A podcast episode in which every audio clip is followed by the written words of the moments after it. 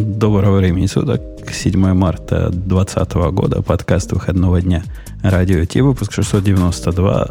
Где-то был комментарий, что в прошлом подкасте я позволил себе один из двух комментариев, который был на сайте, э, что я неправильный номер сказал. Или не на сайте, но где-то еще. А суть в том, что комментариев как-то было мало, и я так подозреваю, народ сильно переместился в наш чатик Телеграма, который э, радио Ти пробел чат или радио... Как-то его можно найти на нашем сайте, там все есть координаты и явки.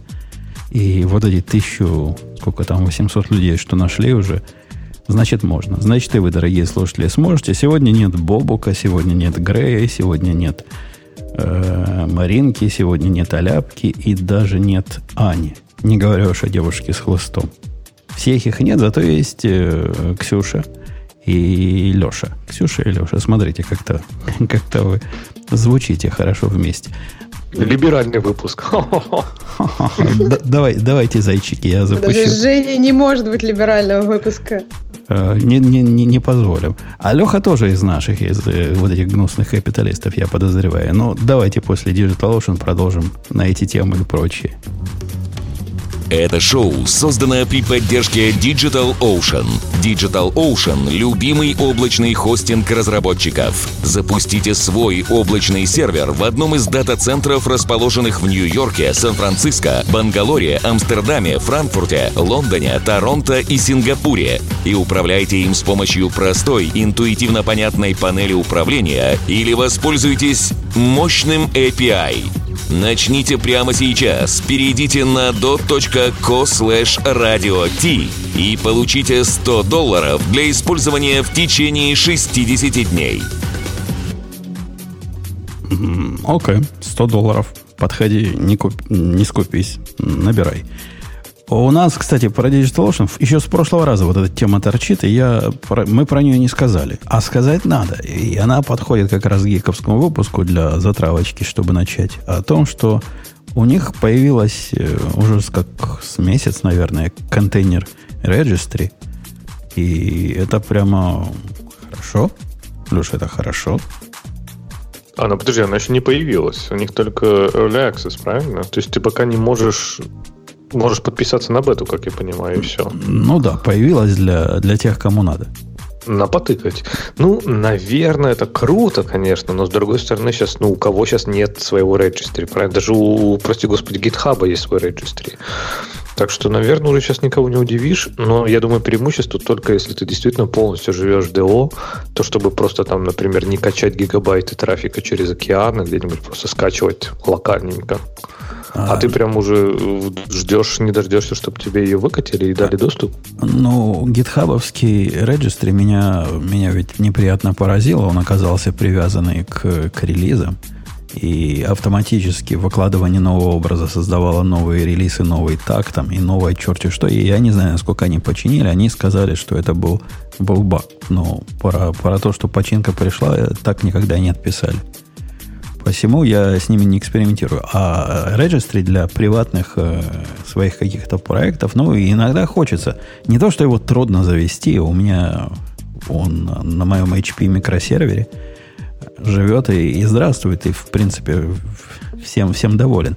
Однако, согласитесь, ходить из какого-то приватного инстанса DigitalOcean, который не открыт миру, или там чуть-чуть приоткрыт миру, Э, вот такой полуприватный инстанс в совсем приватный репозиторий свой в, Dodge, в Docker Registry, который у меня дома, открывать ему firewall правила, есть в этом запах неприятный. Если бы я мог бы приватные свои имиджи хранить прямо рядом там, то это было бы гораздо проще и гораздо безопаснее. А у них там только хранение, правильно? То есть там нет как в Docker Hub, чтобы они билдили их за тебя и так далее. То есть там чисто собрал сам и потом туда запушил. А все, что они про него говорят, что это simple, private и secure. Ну, типа, хранит им имиджи. Ну, Docker Registry и, все, без, без всяких глупостей. И зачем им глупости? Это зачем им какой-то типа CI нужен? Они ведь не Docker Hub. Ну, там же ну, у Docker Hub тоже не CI, да, у них там ты можешь, по-моему, просто привязать к репозиторию, они тебе будут автоматически просто билдить имидж и все. Да, но они, там они, тоже... они могут упасть и могут не упасть. Это уже CI. Ну, ну и что? ну, окей, полу-CI такой. Ну, точнее, там просто C, я думаю, там без I. Ну, не знаю. Мне кажется, что да, сейчас контейнер registry, это, во-первых, ее, она у всех есть, во-вторых, ее настолько легко развернуть, в принципе, для себя на том же DO, правильно, то не знаю. Ну, круто, что она будет, но мне кажется, им надо подумать, какие-то вот такие горячие штучки туда прикрутить, чтобы вот именно для DO было круто. Например, там, не знаю, ну, какие-то токены, да, чтобы сразу инжектили, чтобы тебе никаких с логином не надо было мучиться и прочее, чтобы у тебя там на всех инстанциях DO у тебя автоматически был приватный токен registry, и ты мог там просто докер-раном все запускать. Это было бы круто. А, я подозреваю, что они так и сделают, потому что, не знаю, в курсе ты, Леха, или нет, но на Docker Hub тоже завели, завезли токены. Правда, такие кривые, косые и немножко э, ущербные, но, но какие-то есть. Раньше ведь, чтобы в GitHub заходить, туда пушить или пулять, и я, собственно, это была одна из причин, почему я поднимал в свое время многие приватные штуки, потому что идея, например, отдать Трэвису, тогда был Трэвис, свой, свое имя пользователя и пароль от э, Docker Hub, ну, то есть root доступ к своему Docker Hub, мне казалось диковатой. Неважно, насколько я верю, как они умеют хранить секреты, не, не настолько я им верю. Теперь у них появилась возможность генерить токены и при помощи вот этого токена делать логин, а не при помощи твоего настоящего юзерными пароля. Слушай, ты же на GitLab живешь. У них там уже тысячу лет как есть регистри с токенами. Не, не, который вообще... На GitLab он, он был убог в свое время более чем полностью. Они его несколько улучшили в последнее время. А на GitLab я уже для приватных проектов давно не живу. А наработки я никогда не использовал гитлабовские регистры, поскольку не было необходимости. У меня обычный, я сам поднял на S3, все хранит. Никаких мне там сложностей не надо, никакого доступа снаружи к нему не надо. В общем, самый простой случай, для чего придумывать, зачем бы мне нужен был GitLab с его регистри, я не способен. Okay, а DO с его регистри тебе там пригодится? А DO мне для, для личных вещей. У меня ведь простая проблема. Есть какие-то имиджи, которые я не хочу хранить э, публично. Ну, по какой-то причине. Пока не готовы. И есть какие-то опасения, что-то я туда не то вставил, потенциально опасно, еще что-то такое. Приватное на, на Docker Hub это один. Один. Не то, что мне денег жалко, а просто для меня это редкая, совершенно редкость. Мне такое делать совсем не часто надо. Но когда надо, хотелось бы, чтобы было под рукой. Поэтому я и в этом смысле ожидаю от Dio нормального, приватного без всяких затей. А досказав, почему полу, полу, полу сделанный э, у них э, у токен, знаешь, Леха, что еще с этим токеном можно сделать у них на, на GitHub? Вот получил ты токен как нормальный.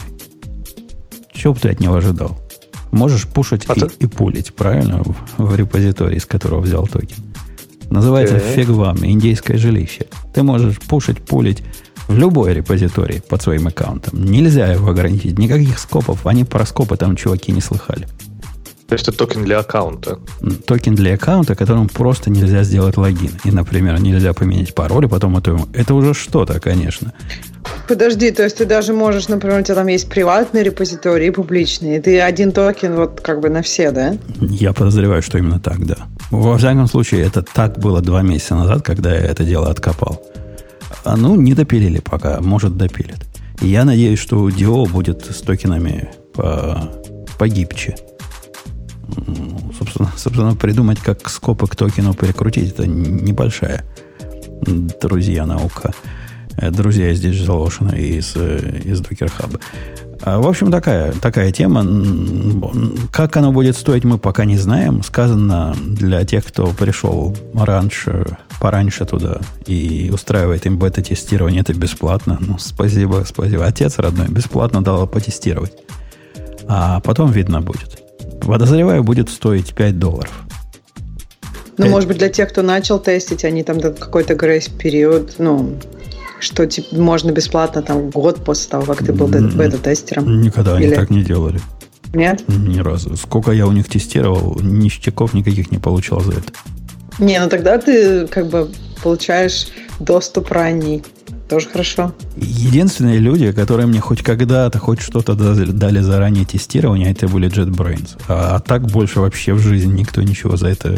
Они, они считают, что это само собой разумеется. Ну, получил, за бесплатно потестировал. А теперь плати, как все остальные простые смертные. Э, Ксюша, ты говорила, тут много тем интересных на тебя смотрит, настолько, что ты рано пришла, поэтому мы тебе сразу шашки в пальцы и вперед, и, и выбирать тему. Ну, тут просто много всяких ваших интересных тем. Ну, давайте про гид поговорим. Про гид Flow. Ну, вот Леша сказал, что так уже не носят. Почему? Пог... Ну, я могу рассказать, что в статье написано. А, а ты про первую или про ту, на которую она ругает? А, да, которая ругает, которая перестаньте э, рекомендовать GitFlow. То есть э, там товарищ о чем говорит? О том, что GitFlow подходит очень узкому такой узкой прослойки компаний. То есть, по его мнению, оно не подходит всем тем, у которых монорепозиторий, не подходит всем тем, у которых там много репозиториев, не подходит тем, кто использует Continuous Delivery. Ну, в общем, по его мнению, оно вообще никому не подходит. А, а, погодите, э, Леша, а ты, ты ведь про GitFlow знаешь больше, чем Ксюша, я надеюсь? Сомнительно, окей. То есть у нас надо, надо ведь понимать, что поколение молодое, вот эти миллениалы и всякие прочие генерации X, которые в чатике у нас собрались, они вообще не в курсе, что за GitFlow такой, потому что, во-первых, эта штука для стариков, ее 10 лет назад придумали. Тогда многие из них еще под стол ходили пешком. И кроме GitHub Flow, который они даже не знают, что так называется, ничего другого не видели. Доложите в двух словах, э, коллеги, что это такое и за что мы его так не любим. Слушай, ну я так понимаю, что это много бранчей, то есть у тебя есть бранч, э, например, до того фича бранч, еще есть релиз бранч, еще есть багфикс бранч, э, или там hotfix бранч. И то есть у тебя одновременно может быть много бранчей, правильно? Э, там, там все несколько сложнее. Это модель, которая предполагает, во-первых, наличие двух э, постоянно живущих бранчей. То есть э, корень этой модели, что у тебя есть мастер, есть девелоп. Это прежде всего. Вся активная работа, так или иначе, происходит вокруг девелопа. То есть, если ты разрабатываешь нечто новое... То есть ты, ты бранчуешь develop. Ты бранчуешь develop и мерджишь обратно в develop. Мастер выглядит как такие контрольные точки подготовки к релизу. То есть после того, как ты замержил... Так, а зачем тогда release branch отдельно, если, если мастер уже release branch, по сути? Не совсем так. Э, мастер это типа там, там мы будем тегать настоящие версии. Однако вот ты сделала все свои фичи, выкатила, они уже в мастере оказались, и хочешь релиз собрать. Но с, с их точки зрения сборка релиза это тоже сама по себе работа, поэтому ну, какие-то, не знаю, усушки, утряски, конфигурационные параметры поменять, еще чего-то. То есть после того, как все в девелопе уже закончилось, оно вовсе не готово в их модели для релиза, и необходимо в релизный бранч все это э, ну, перенести, там все эти работы сделать, и вот только потом можно релизить. Ну, что полная дичь. А там для того, чтобы дичи добавить, у них еще есть hotfix бранчи. Это когда ты, по-моему, бранчуешься потом из, из мастера, и, насколько я понимаю. И Не, мне кажется, делать... хотфиксы из релиза делаются, нет? Ну, то есть, допустим, у тебя есть релиз, но в релизе что-то там, ну, его выпустили, но нужно какой-то ход-фикс на релизе сделать. И релиз, скорее всего, уже сильно как бы behind мастер и тем более develop. Потом, поэтому ход-фиксы из мастера это как-то... Ну, ну, у них тут картинка есть. Ну, э, вот значит... по картин... даже по картинке трудно понять. Вот, э, э, по... насколько я понимаю, релиз... релизный бранч это не для того, чтобы из него релизить. Хотя я, я может, и ошибаюсь. Насколько я, я это так понимал, что после того, как ты сделал кучу комментов в релизном бранче, подготовки к релизу, потом ты это мерджишь в мастер, и из мастера ты уже тагаешь. И картинка это подтверждает. По Не, я думаю, что релизный еще это когда ты, например, поддерживаешь несколько версий. То есть представь, ты поддерживаешь, например, 1.1 и 1.0. И ты в 1.0 тоже должен выкладывать какие-то патчи и багфиксы, какие-то багпорты и так далее. То есть релиз branches это подразумевает, что у тебя есть несколько релизов, которые ты параллельно поддерживаешь. Э, а вот насчет того, релизить их только из мастера или нет, я думаю, что мастер это, это очень странно, сложно понять из этой картинки, но, по-моему, это просто коллекция тагов. И тогда ты, по сути, тагаешь, э, мержишь и релиз бранчи тоже в мастер. Но это, я говорю, дичь какая-то. То есть я не знаю, как этим люди пользуются, но, наверное, безумству храбрых поем бы песню. Мне тоже кажется, что ты мерджишь в мастер и та тажишь в мастере и в этом смысле тогда э, хотфиксы должны, наверное, тоже идти из, э, из мастера. Так, а как ты будешь мерзать, потому что у тебя элементарно могут быть конфликты. То есть представь, у тебя есть 1.1 или там 2.0, да, и какой-нибудь 1.0. И они разные. То есть ты же не сможешь их смержить в один бранч. То есть как раз идея релизных бранчей, что ты их поддерживаешь параллельно. А, да, да, они... да, да, ты прав. Скорее всего, такие есть, точно. А, а, это, а мастер это всего лишь сборище последовательных тагов. Ну да, судя по картинке, мастер это просто сборище тагов там. Так, 1, 2, 1, 0. Ну, то есть тут нет каких-то таких комитов с мясом. Тут просто, по-моему, таги. Так то и есть... даже это странно. Таги же вешаются на комиты. Да, но э, в, этом, в, этом, в этой системе странно многое. Многое чего. И автор, собственно, говорит, что первый э, довод, который Ксюша правильно упомянула, что это сложная какая-то фигня. Ну, конкретно сложная фигня. А и, судя по всему, Леш, ты не пробовал с этим жить, да? С этим взлететь ты не пробовал? Не, я пробовал, но когда-то очень давно, когда вот реально это еще, наверное, было модным. Я помню вот этот develop бранч и прочее, но не знаю, мне кажется, эта модель, она, может быть, началась как такой, знаешь, немножко идеал, но в итоге все скатилось, э, давайте делать как получится. А эта модель, я, я в этой модели довольно долго пытался жить, не, не по своей воле, потому что мне всегда она пахла странно, несмотря на популярность, и, и даже пять лет назад мне она казалась странной. А мой коллега на нее подсел. Он говорит, а у меня тут типа Maven, а он сам умеет за GitFlow работать, типа даешь ему какую-то магическую мавиновскую команду, релиз, шмерелиз, и он все, все это делает всю эту магию, но мне тоже пришлось э, как-то скрестив зубы, скрестив руки и сжав зубы все это делать, но я всегда это ненавидел. А вот у меня вопрос. Вот когда вы говорите популярно, не была ли она популярна, потому что люди как бы ну, локально упрощали ее и не делали части этого? Ну, то есть просто взять отсюда какие-то здравые идеи. Ну, например, что есть... Э, э, ну, опять же, это спорно, насколько вот эта именно идея здравая. Ну, например, там если у тебя у них тут три концепции, мне кажется, должно быть две. То есть у них тут develop master и там релиз бранч. Возможно, неплохо бы иметь два бранча, ну то есть где там developed и бранч, например, для релиза. Если у тебя есть время, когда одновременно э, есть работа в двух, да. Ну то есть как иногда бранчевание необходимо, но тут, мне кажется, они увлеклись просто. И то есть для всего у них уже. Так, а зачем тебе нужен э, бранч именно для релиза? То есть почему не релизить из мастера? То есть я, я понимаю, что ты, когда у тебя есть такой maintenance релиз, да, вот у тебя активная версия там действительно какая-нибудь 2.0, и ты поддерживаешь какой-нибудь 1.0. Она, да, она живет в своем бранче, она там ее сложно уже смержить и так далее. Там какие-нибудь mm-hmm. бакпорты, возможно, код переписан. Но чтобы именно вот зарелизить новую версию 2.0, да, то есть почему бы тебе из мастера ее не зарелизить? Зачем тебе нужен отдельный бранч для этого? Ну, подожди, вот я тебе могу объяснить. Ну, во-первых, как часто ты релизишь? И как часто ты думаешь релизиться, например, мобильные приложения? Ну, каждую, ну, каждую ночь. Хоть, хоть, да. Сколько угодно раз. То есть, ну, ты же, сколько ну... угодно раз? То есть вы думаете, Apple Store будет сколько угодно раз э, смотреть это, то, что вы тут наваяли? А, подожди, а какая связь, Ксюша? Э, вот ну, в смысле, например, если ты релизишь там, ну, к примеру, не знаю, раз там в месяц, и у тебя есть там, например, тест сайклы и так далее, то есть у тебя есть там QA, который будет смотреть твое приложение, и как бы, ну, ты же не можешь им каждый там, ну, все время мастер выдавать разный, то есть они посмотрели, а дальше а, кто-то а зачем, зачем им У тебя есть мастер? период стабилизации, правильно? Не-не-не, Леша не о том говорит, он же не говорит голову мастер, он же не говорит хет мастер, он говорит так – ты, у тебя релиз, это как, как в GitHub. Ты сделал так, э, там, версия 1, 2, 3. Вот это твой ага. релиз. Ты это его отлично, пометила. но смотри, дальше тебе, у тебя находят какую-то проблему, да, и ты уже не можешь, ну, то есть, и эта проблема, например, может быть уже кем-то, вот нашли, допустим, в понедельник мы сделали так, все хорошо, мы не сделали бранч, мы сделали так.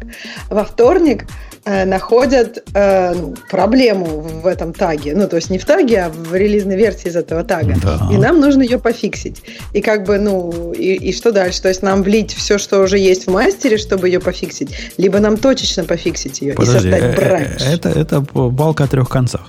Я лично в этом случае поступаю так – я из этого тага, который, если после тага уже были какие-то комиты в мастер, что скорее всего так и есть, потому что мастер это главная, единственная ветка жизни, я бранчу из этого тага. И из этого тага я делаю все фиксы, проверяю их. И, и, собственно, делаю, ну, бранчу, я имею в виду, делаю branch из этого тага. И ну, потом вот делаю, говорю, делаю по сути, так. ты делаешь branch. Я согласна. Это не, это, это не branch. Ты lazy делаешь branch. Это ну, по сути, у тебя branch-релиз, Жень. Ну, как, а что нет, это? Нет, это не branch-релиз. Branch-релиз это такой долгоживущие бранчи, которые по каждому релизу, они у тебя в репозитории, насколько я понимаю, живут. Здесь мой бранч, в принципе, после того, как карты лягут как следует, он должен исчезнуть. То есть после того, Ну, как я конечно, его, он- после того, А, как я его- зачем ему долго жить? Нет, если ты его закрываешь, потом никаких комитов. Версия выпущена. Какие могут быть комиты в этот бранч? Никаких.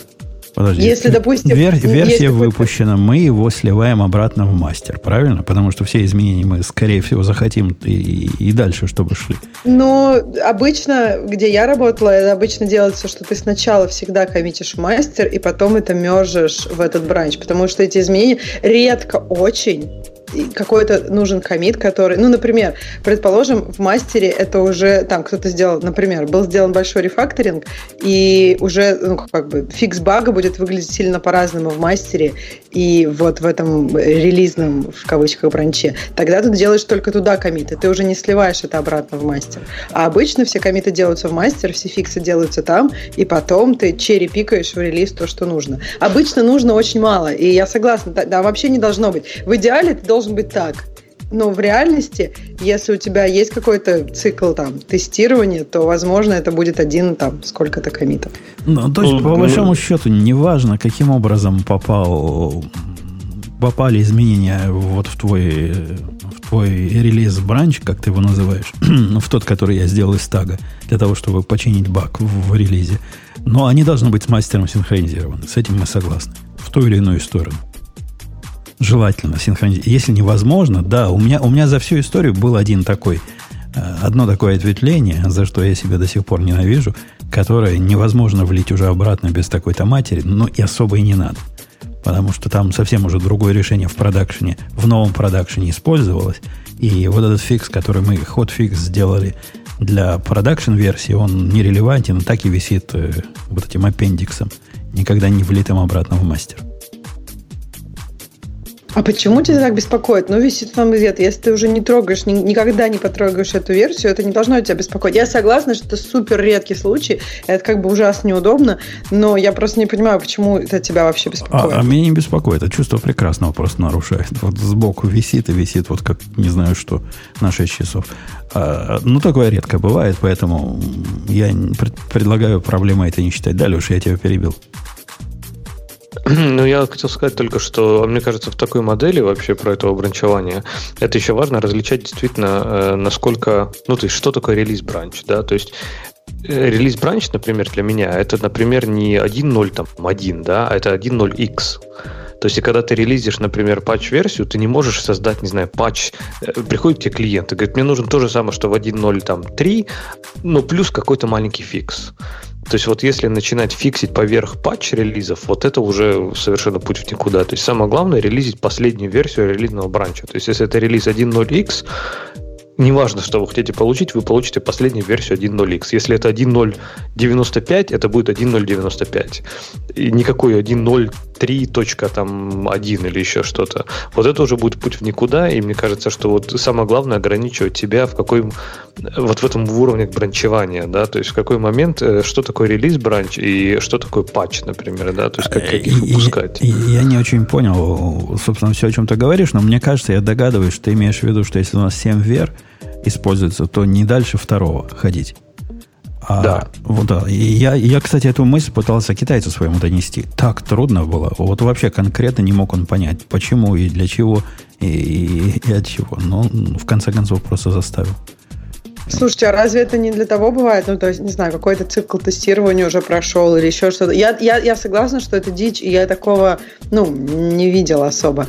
Но, наверное, это люди делают, потому что, не знаю, не перевели какое-нибудь дорогостоящее тестирование для какого-то конкретного клиента. Потом нужно там цвет кнопки поменять. И чтобы не делать, например, все вот это заново, они решают сделать вот так вот. Ну, я согласна, что это путь к проблемам, но, наверное, вот Один, а, еще один из наездов а, автора, а, критики вот этого GitFlow. Надо справедливости ради сказать, у нас там есть статья, типа ответка от автора GitFlow, в которой такая странная ответка. Он вначале э, дает маленький абзац, говорит, ну да, я написал эту статью 10 лет назад, когда Git еще был в новинке. И, и вообще я не думал, что оно так станет такой популярной, такой известной. В сегодняшней ситуации я вам советую не использовать, а используйте GitHub Flow. Ну, то есть простой мастер у тебя, короткие бранчи туда-сюда и, и все прочее, PR-реквест, PR-реквест. Меня за это э, ругают. Говорят, нельзя говорить PR-реквест, надо говорить просто PR. Но PR звучит как этот самый, как э, странно. Ну, request, ладно, если вам это ухо режет. Да, pull request. Почему ты говоришь, если ты говоришь уже request, то Да я понимаю, говорить, я понимаю. Даже но, короче вроде. Ну, ну да, но у нас, когда говорят MR на работе, а, народ говорит, это что такое? Поэтому приходится расшифровывать. Вот я сразу и расшифровываю на ходу вам. Время экономлю, не дожидаясь вопроса. Ну, понимаешь, тетки мои сказать, я, я MR еще не, не завершил. Это то же самое, что PR, но, но в GitLab. Э, да. И, и вот э, автор утверждает, что модель, наверное, хороша в каких-то сложных случаях, но в практических случаях, особенно когда вы микросервисами все обкладываете – то пользуйтесь чем-то попроще. Так что автор сознает. После этого дает копию своей статьи один в один. То так есть... сейчас, сейчас же вообще модно релизить из мастера и вообще continuous integration, continuous delivery, какие там flow. Все пушим в мастер. Все в master. development. А, а, да. А то, что я, Леша, делаю... Я сейчас не издеваюсь, кстати. Не, Нет, это а... абсолютно не шутка. Я, потому что такой подход есть, он классно работает. А вот в моей системе, когда я все пушу в мастер, это автоматически рас, раскатывается на staging сервера, а когда я тагаю в мастере, это автоматически раскатывается в продакшн. Это модно, молодежно, стильно или надо, чтобы без тагов сразу в продакшн шло? Не, мне кажется, ты э, все-таки пока еще не дошел до вот этого полного просветления Continuous Delivery. По идее, ты должен сначала пушить в продакшн, а потом запускать тесты. А, ну да, ну, и, и, извините, ну, извините. Так, подожди, извините. а стейджинга вообще не должно быть? Сразу всегда в продакшн? Конечно, все с feature-флагами. А, нет, а сейчас же, Жень, ты же, наверное, должен раскатывать там как-то, типа, а, а для одного процента юзеров, и потом ты, типа, настой. Когда ты видишь, что, не знаю, 5% твоих юзеров там крэшнулись, все Каналы, просто... да. Был бы у тебя Kubernetes, он бы за тебя ты просто все сделал, и все. А ты там мучаешься. Да, а staging можно уже все выкидывать в продакшн, новый staging. Понимаешь, Ксюша, у меня такая проблема, что в определенных, в каких-то системах, которыми я занимаюсь, 20% юзеров это будет 0,25 землекопа. Он не сможет никак протестировать, потому что только его нижняя часть будет э, в моей статистической выборке. Целиком человек туда не поместится. Там 5 человек используют какую-то подсистему всего в мире. Посему... Ну, есть у тебя получается мало юзеров, поэтому тебе ты добавляешь стейджинг, это как-то дополнительные юзеры, да? А, но у нас просто регуляционные требования. Мы, мы не можем просто им выдать улучшенную версию, а должно пройти цикл согласований. То есть тут хочешь не хочешь, ну, мы не можем быть такими модными молодежными. Подожди, согласование, но это же не тестирование, ты можешь это... Ну, а, да. ты имеешь в виду, что все равно надо так сделать? Не-не, положено с точки зрения операционной, вот чтобы в какую-то специальную среду мы выкатили изменения для пользователя, пользователя ее своим отделом аналитики не с точки зрения кода, а с точки зрения э, результатов вот наших э, этих комплайенсов посмотрел – и потом, значит, заапрувил, и в этот момент он уже, значит, берет на себя обязательство, что дальше он будет отвечать перед регулятором, а не мы. Ох, слушай, ну то есть у вас это как бы не, не чистый такой staging, это такой staging, который вы предоставляете своим клиентам для того, чтобы они позырили. Да-да, мы это бетой называем. Mm. Бетой. А, ну да, ну это бета, да, по сути. Э, окей. Uh, okay. Еще утверждает автор, что кроме сложностей и, всего прочего, значит, короткие бренчи, оно не любит коротких бренчей.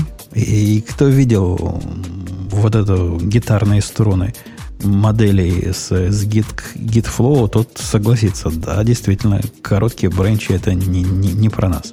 То есть они там бывают, но, но живут подолгу. Ну, Develop, например, живет всегда – И мне вот этот branch develop, и, и, и я тут жаловался в свое время, всегда казался какой-то диковатой лишней сущностью.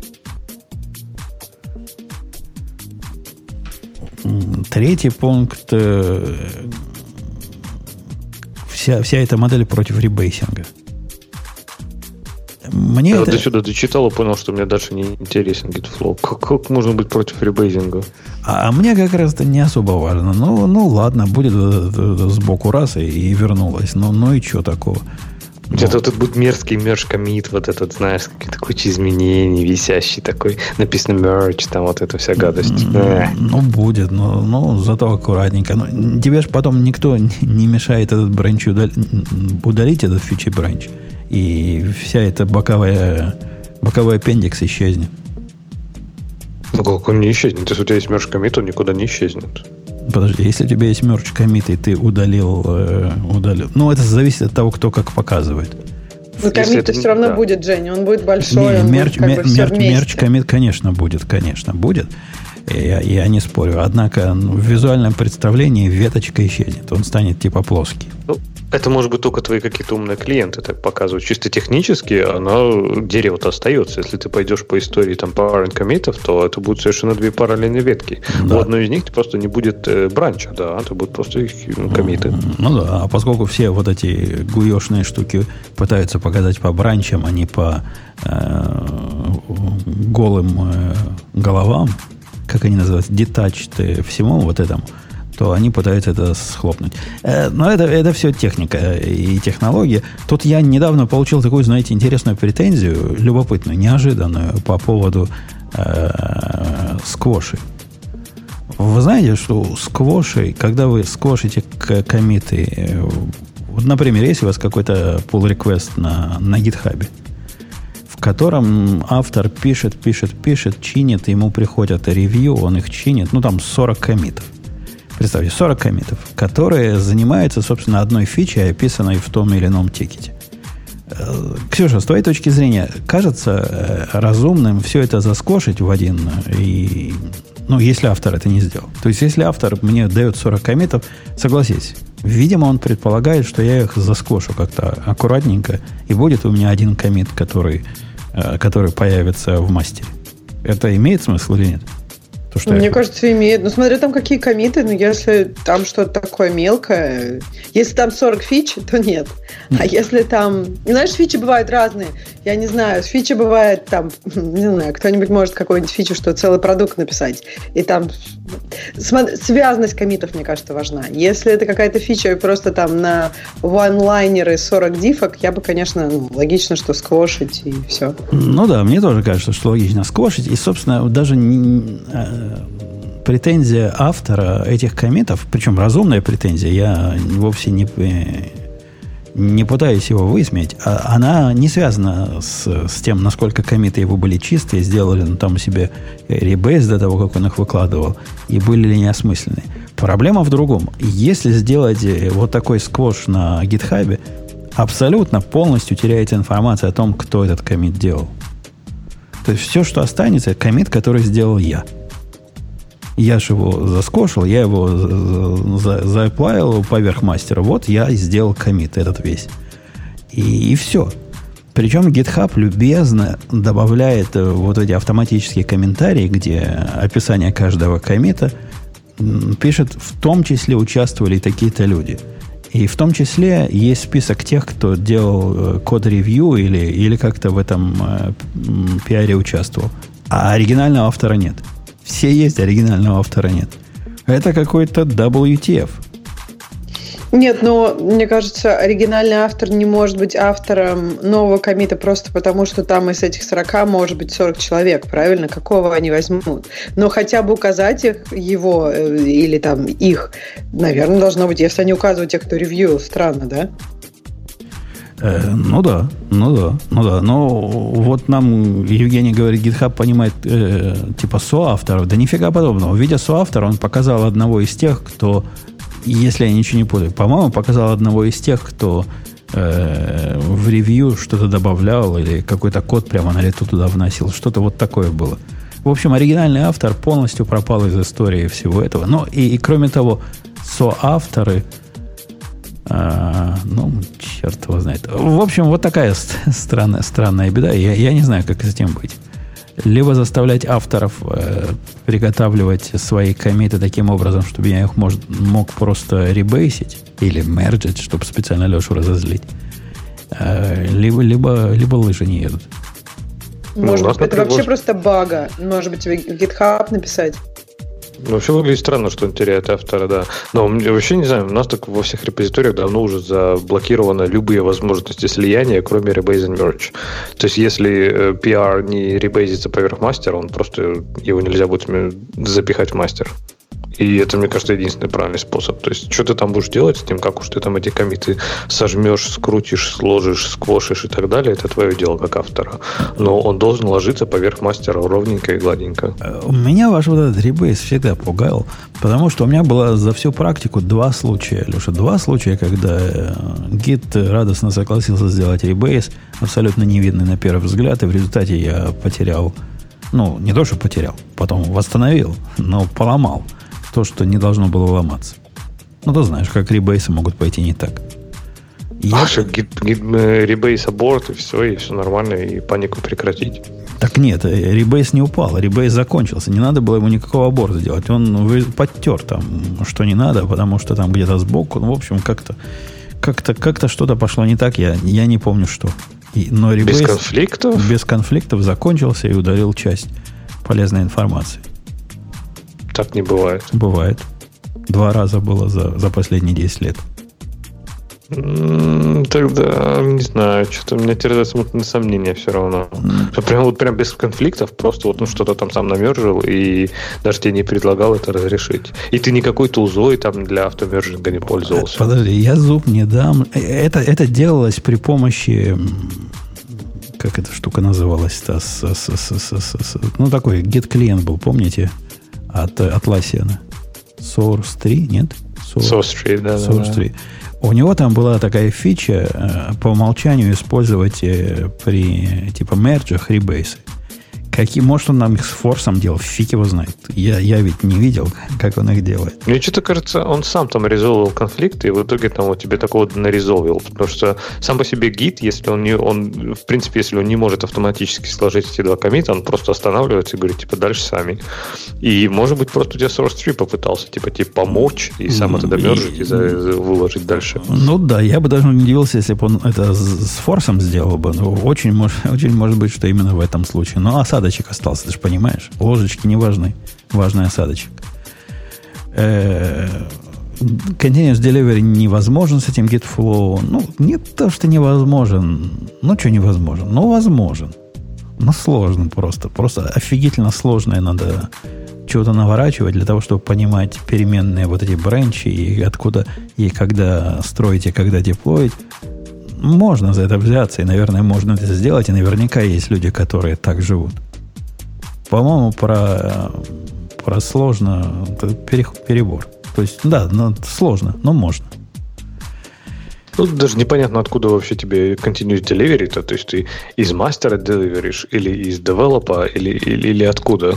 То есть даже такие вещи, или из фича бранча. Ну, как-то надо скэнить э, все головы, которые есть, понимать, из какой головы, скорее всего, надо сейчас строить. Ну, не, не просто. Я, я, у них же разные версии могут быть еще. То есть, а может быть, например, не знаю, ты пушишь feature branch, но при этом ты каждый раз, например, каждый день не ребейзишь из мастера. У тебя в мастер приехала, в develop, прости, в develop приехала какая-то фича, которой в этой feature бранче нет. И вдруг раз ты там твой CD подхватил этот фичи бранч, выложил и затер какие-то изменения из мастера. В виде вывода автор говорит, что кто отвечая на вопрос, кто должен использовать GitFlow, по-моему, он утверждает, что если у вас команда над одним репозиторием работает, которая небольшая, то у GitFlow все эти церемонии, конечно, сведут вас всех с ума. А я бы даже сказал, не, не сведут вас с ума. Из этих 10 человек наверняка будет два. Ну, потому что, потому что всегда бывает два человека из 10, которые будут делать неправильно и будут вам все ломать к чертовой матери. В такой сложной, в такой сложной логике, в таком сложном флоу поломать само просится. И сто процентов найдется один, который за форс пушит потом. Сто процентов найдется. А если, говорит автор, у вас в команде 20 плюс человек, которые работают над параллельными релизами, то тогда GitFlow может и, и нормально. Не знаю, Ксюша, у тебя ведь 20 плюс работает над релизами. Тебе нормально GitFlow? Или HD Flow? Бывает HD Flow, я, я, я слышал о таком. Ксюша отошла, видимо. Отошла. Или говорит... Там, там, наверняка, там наверняка Facebook Flow какой-нибудь у них. И, или она нам все отвечает, но не, не, в тайне. Гнев, гневно. В тайне, забывшая отжать мьют. Всю мудрость сейчас говорит, а вы, дорогие слушатели, не можете это услыхать. Э, окей, okay. оттоптались, оттоптались мы на, на GitFlow. А есть у нас э, возражения? Кто-нибудь возражает в нашем чатике? Я, я упустил? Есть такие, кто любят и говорят, э, наш GitFlow в наше все, а вы тут ничего не понимаете со своими упрощенными flow. Это потому, что у вас, как мне отвечали Леша в, э, в комментариях, это потому, что у вас мало пользователей. Вот если было больше пользователей, тогда бы ты понимал всю вот эту радость. А поскольку у тебя пользователей мало, то ты вообще пацанов. Ну, ну первое, что спрашивают пользователи, это, конечно, какой у вас там flow ну, при работе с бранчами. А как, а как же? Да, конечно. Используете ли вы GUI клиент или Command Line клиент? Это, это очень пользовательно важно. А, ладно. Пока Ксюша не пришла, давай, Леша, мужское затронем. Давай. Э, давай, короче, про этот, про название, которое, title темы совершенно не соответствует ее содержанию, про то, как Фредерик Вандербрабант э, жалуется про Clean Code. Э, окей, заводи. Фредерика нашел.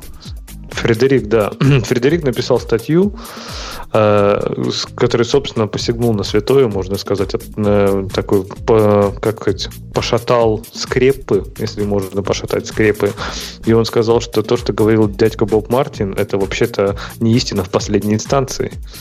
Он сказал, что, э, вообще, он начинает с цитаты, который сказал Роберт Мартин, собственно, что единственный способ, который, единственный способ достичь, уложиться в дедлайны, единственный способ, которым ты, при котором ты можешь двигаться быстро, это содержать свой код в чистоте, э, as clean as possible all the time, то есть содержать свой код э, таким чистым, как насколько это возможно, все время.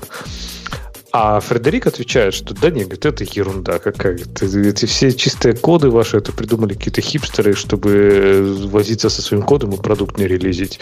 Потому что очень часто э, девелоперы хотят сделать такой, как он приводит аналогию, сбалансированный, красивый, вкусный обед, а бизнесу, в принципе, нужен фастфуд. Поэтому нужно просто фигак-фигак и в продакшн. А ты, судя по твоему пафосу, с автором не согласен? Ну, я скорее, скорее согласен. Потому что, мне кажется, сама вот эта идея чистого кода, она действительно достаточно абстрактная. Про это Фредерик тоже, кстати, говорит, что нет четкого определения, что такое чисто. Но он переводит какие-то такие примеры, которые, не знаю, очень странно, там, технический долг. Он приводит пример какого-то чудовищного технического долга, например, да, с чем надо срочно бороться. Э, если ты следуешь клин-коду, это, например, что payment сервис, у которого там 5000 строк кода, и никто не хочет трогать, или контроллеры, которые говорят напрямую с базой данных. У меня первый вопрос. Ну, ну и что?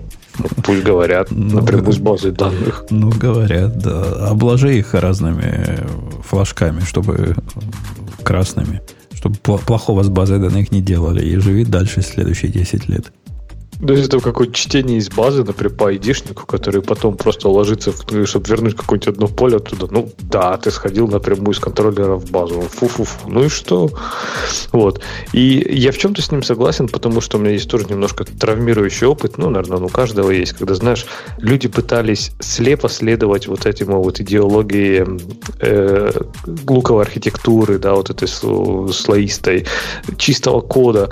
И в итоге получалось просто чудовище. Это было невозможно читать, это было невозможно ходить по этому коду. Там было все какие-то маппинги из маппингов, импорты, адаптеры. Это все было строго вот по книге. То есть, знаешь, ты берешь оглавление, ты можешь каждую вообще кусочку кода сопоставить э, главу из книги. Это было просто идеально с точки зрения чистого кода. Это был абсолютно самый нечистый код, который я вообще в жизни видел.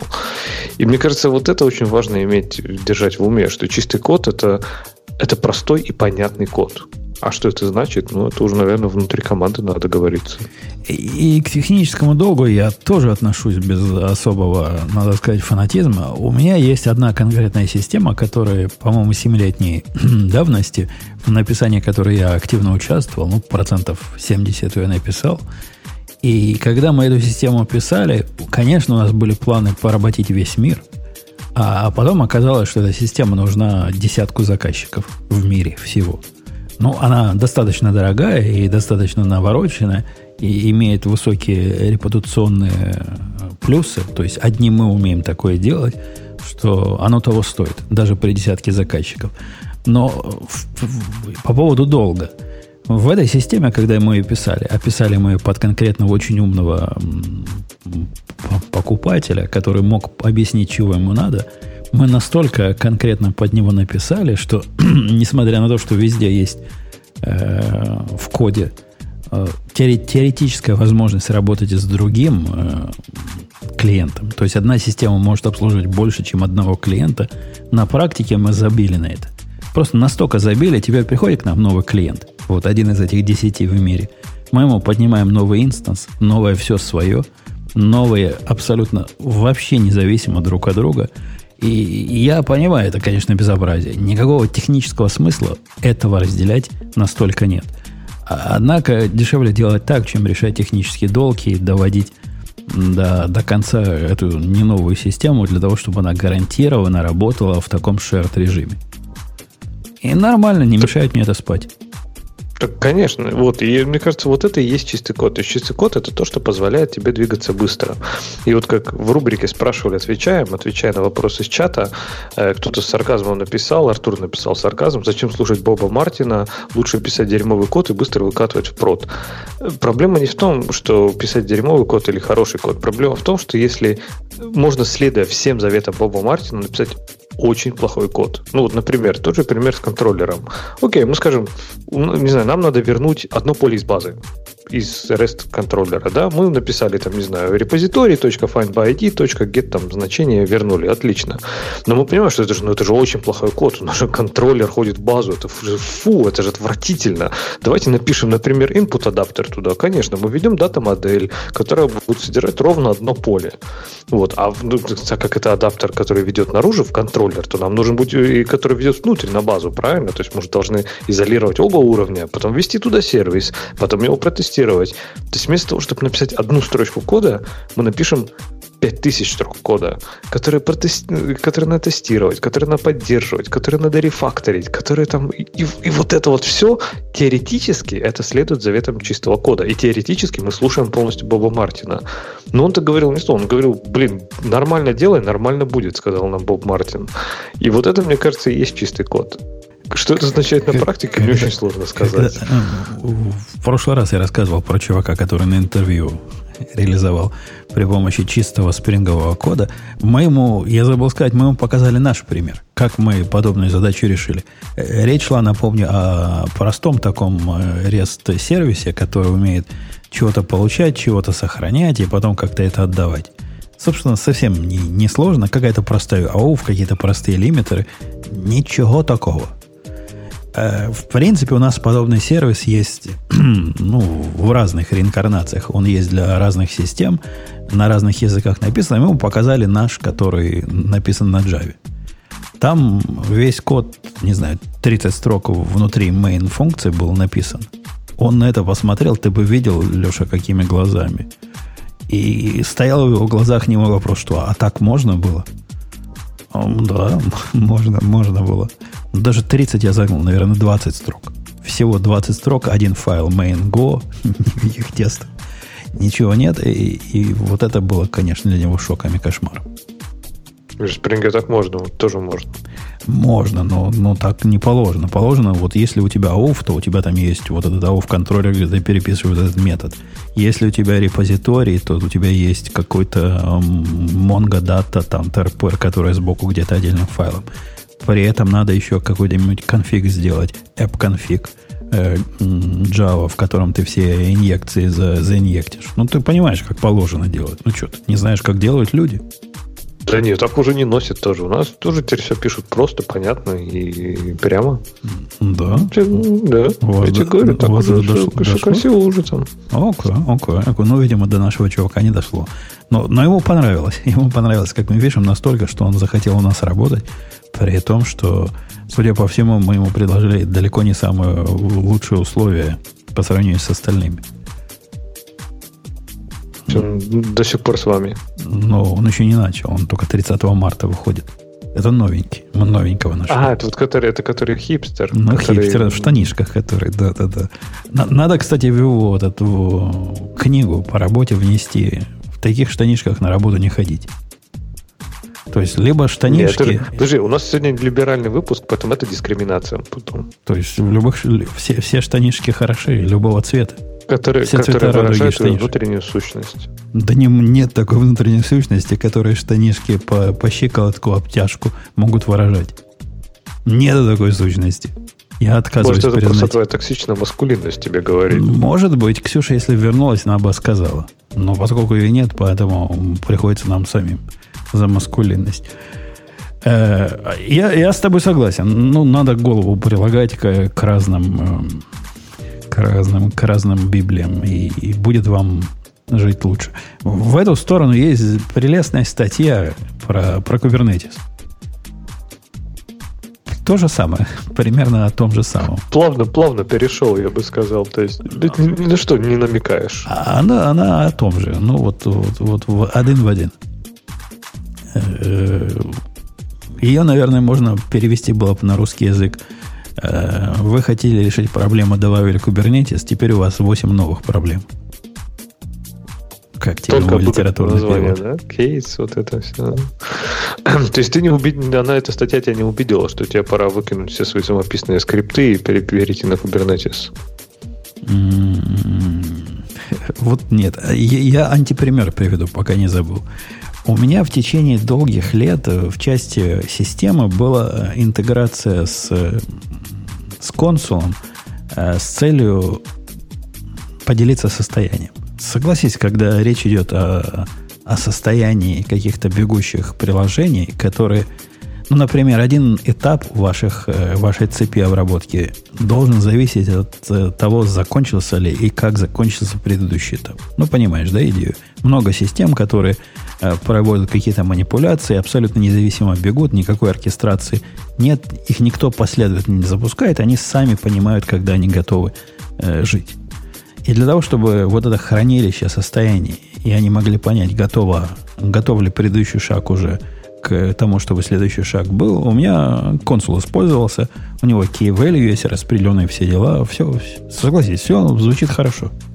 Не, у тебя там кавки нет. То есть 100% нужна кавка.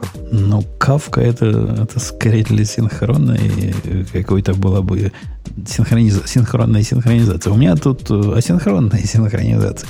Мне не важно события получить. Мне важна информация о том, что вот в момент, когда я запущу свой сервис, он куда-то пошел и спросил, а готовы ли все мои зависимости? И зависимости ему говорят, да, мы готовы, можно. И сервис пошел и побежал. Но вот это, что можно, это был консул. И я с ним довольно долго жил. Мне казалось, живу хорошо. Пока я понял, что это ошибка. Что не нужен мне для этого всего консул. Все, что мне нужен, это простой крут сервис, который будет писать в тот же самый storage. Ну, тип сториджа, который у меня и так уже используется везде, а именно в Mongo, и в которой можно, в котором есть ровным две команды. Есть get статус и post статус. Get статусу ты даешь, э, не знаю, день, у меня все по дню. Get статус день или и ID того, чего я хочу проверить. А post статус делает такое же, ну только какой-то еще бади, там число, число того, чего мне надо проверить, ну какую-нибудь структурку туда впендюривает. В результате я выбросил Kubernetes, э, не Kubernetes, простите, консул из э, вот этой части моей системы, поставил самописный, наверное, не скажу, минут 40 у меня заняло написать такой, ну ладно, полтора часа. Полтора часа, потому что там какой-то баг у меня был. А так бы минут 40 бы заняло. И насколько стали волосы шелковисти. Я убрал целую лишнюю сущность, с которой я долго жил, и мне казалось, что это нормальный способ. Ну, не изобретай свой велосипед, занимайся э, своим делом и дай кому-то другому, типа Kubernetes или консула, решать э, проблемы, не связанные с бизнес-областью. Да нифига подобного. Так гораздо проще, гораздо удобнее, гораздо меньше движущихся частей. У меня нет теперь специального сториджа, который используется исключительно для вот такой оркестрации типа. Насколько все ну, стало как? проще? И да, и нет. Ты говоришь, что нет, но у тебя есть. есть. Просто это Mongo теперь, правильно? А у меня Mongo есть... до этого была. У меня Mongo это стор основной. То, что проверяют все, то, о чем все эти сервисы отчитываются, это, ну, грубо говоря, сколько они данных в эту Mongo загрузили, и ничего ли не упало, пока они эти данные в эту Mongo загружали. Ну, понятно, но ты просто как э, такой точку обмена вот этим стейтом используешь Mongo, правильно? То есть, понимаю, у тебя несколько сервисов имеет доступ к одной там базе Mongo, например, да, и к одной таблице. Не, не, просто... не, не, не, не имеют. Они не имеют. Сервисы не имеют доступа к одной базе, к одной таблице. А они раздают это как положено, они скрывают, откуда они это. То есть физически они, конечно, к одному серверу Монги ходят, к одному кластеру Монги ходят, но это абсолютно не важно. У них э, разные, табли... разные коллекции, разные базы данных иногда. Ну, так когда у тебя, ты говоришь, у тебя раньше он поднимался и проверял статус, например, в консуле, да? Сейчас, когда он поднимается, он что делает? Он идет где-то в Монго куда-то? В, Монге есть специальная, э, новая специальная коллекция статус репортер, однако она никак не используется напрямую всем этим сервисам. Они делают HTTP call, HTTP get статус репортера, там API версия 1, а, слэш, окей, такое. Да. Ну, то есть, ну, по сути, да, но ты же все равно, то есть, у тебя есть стейт, правильно? То есть, ты его просто хранишь в Монге. И, окей, у тебя теперь просто этот стейт, то есть вместо консула ты поставил вот этот HTTP простенький фронтенд, да, и за ним там storage, который там монговский, например.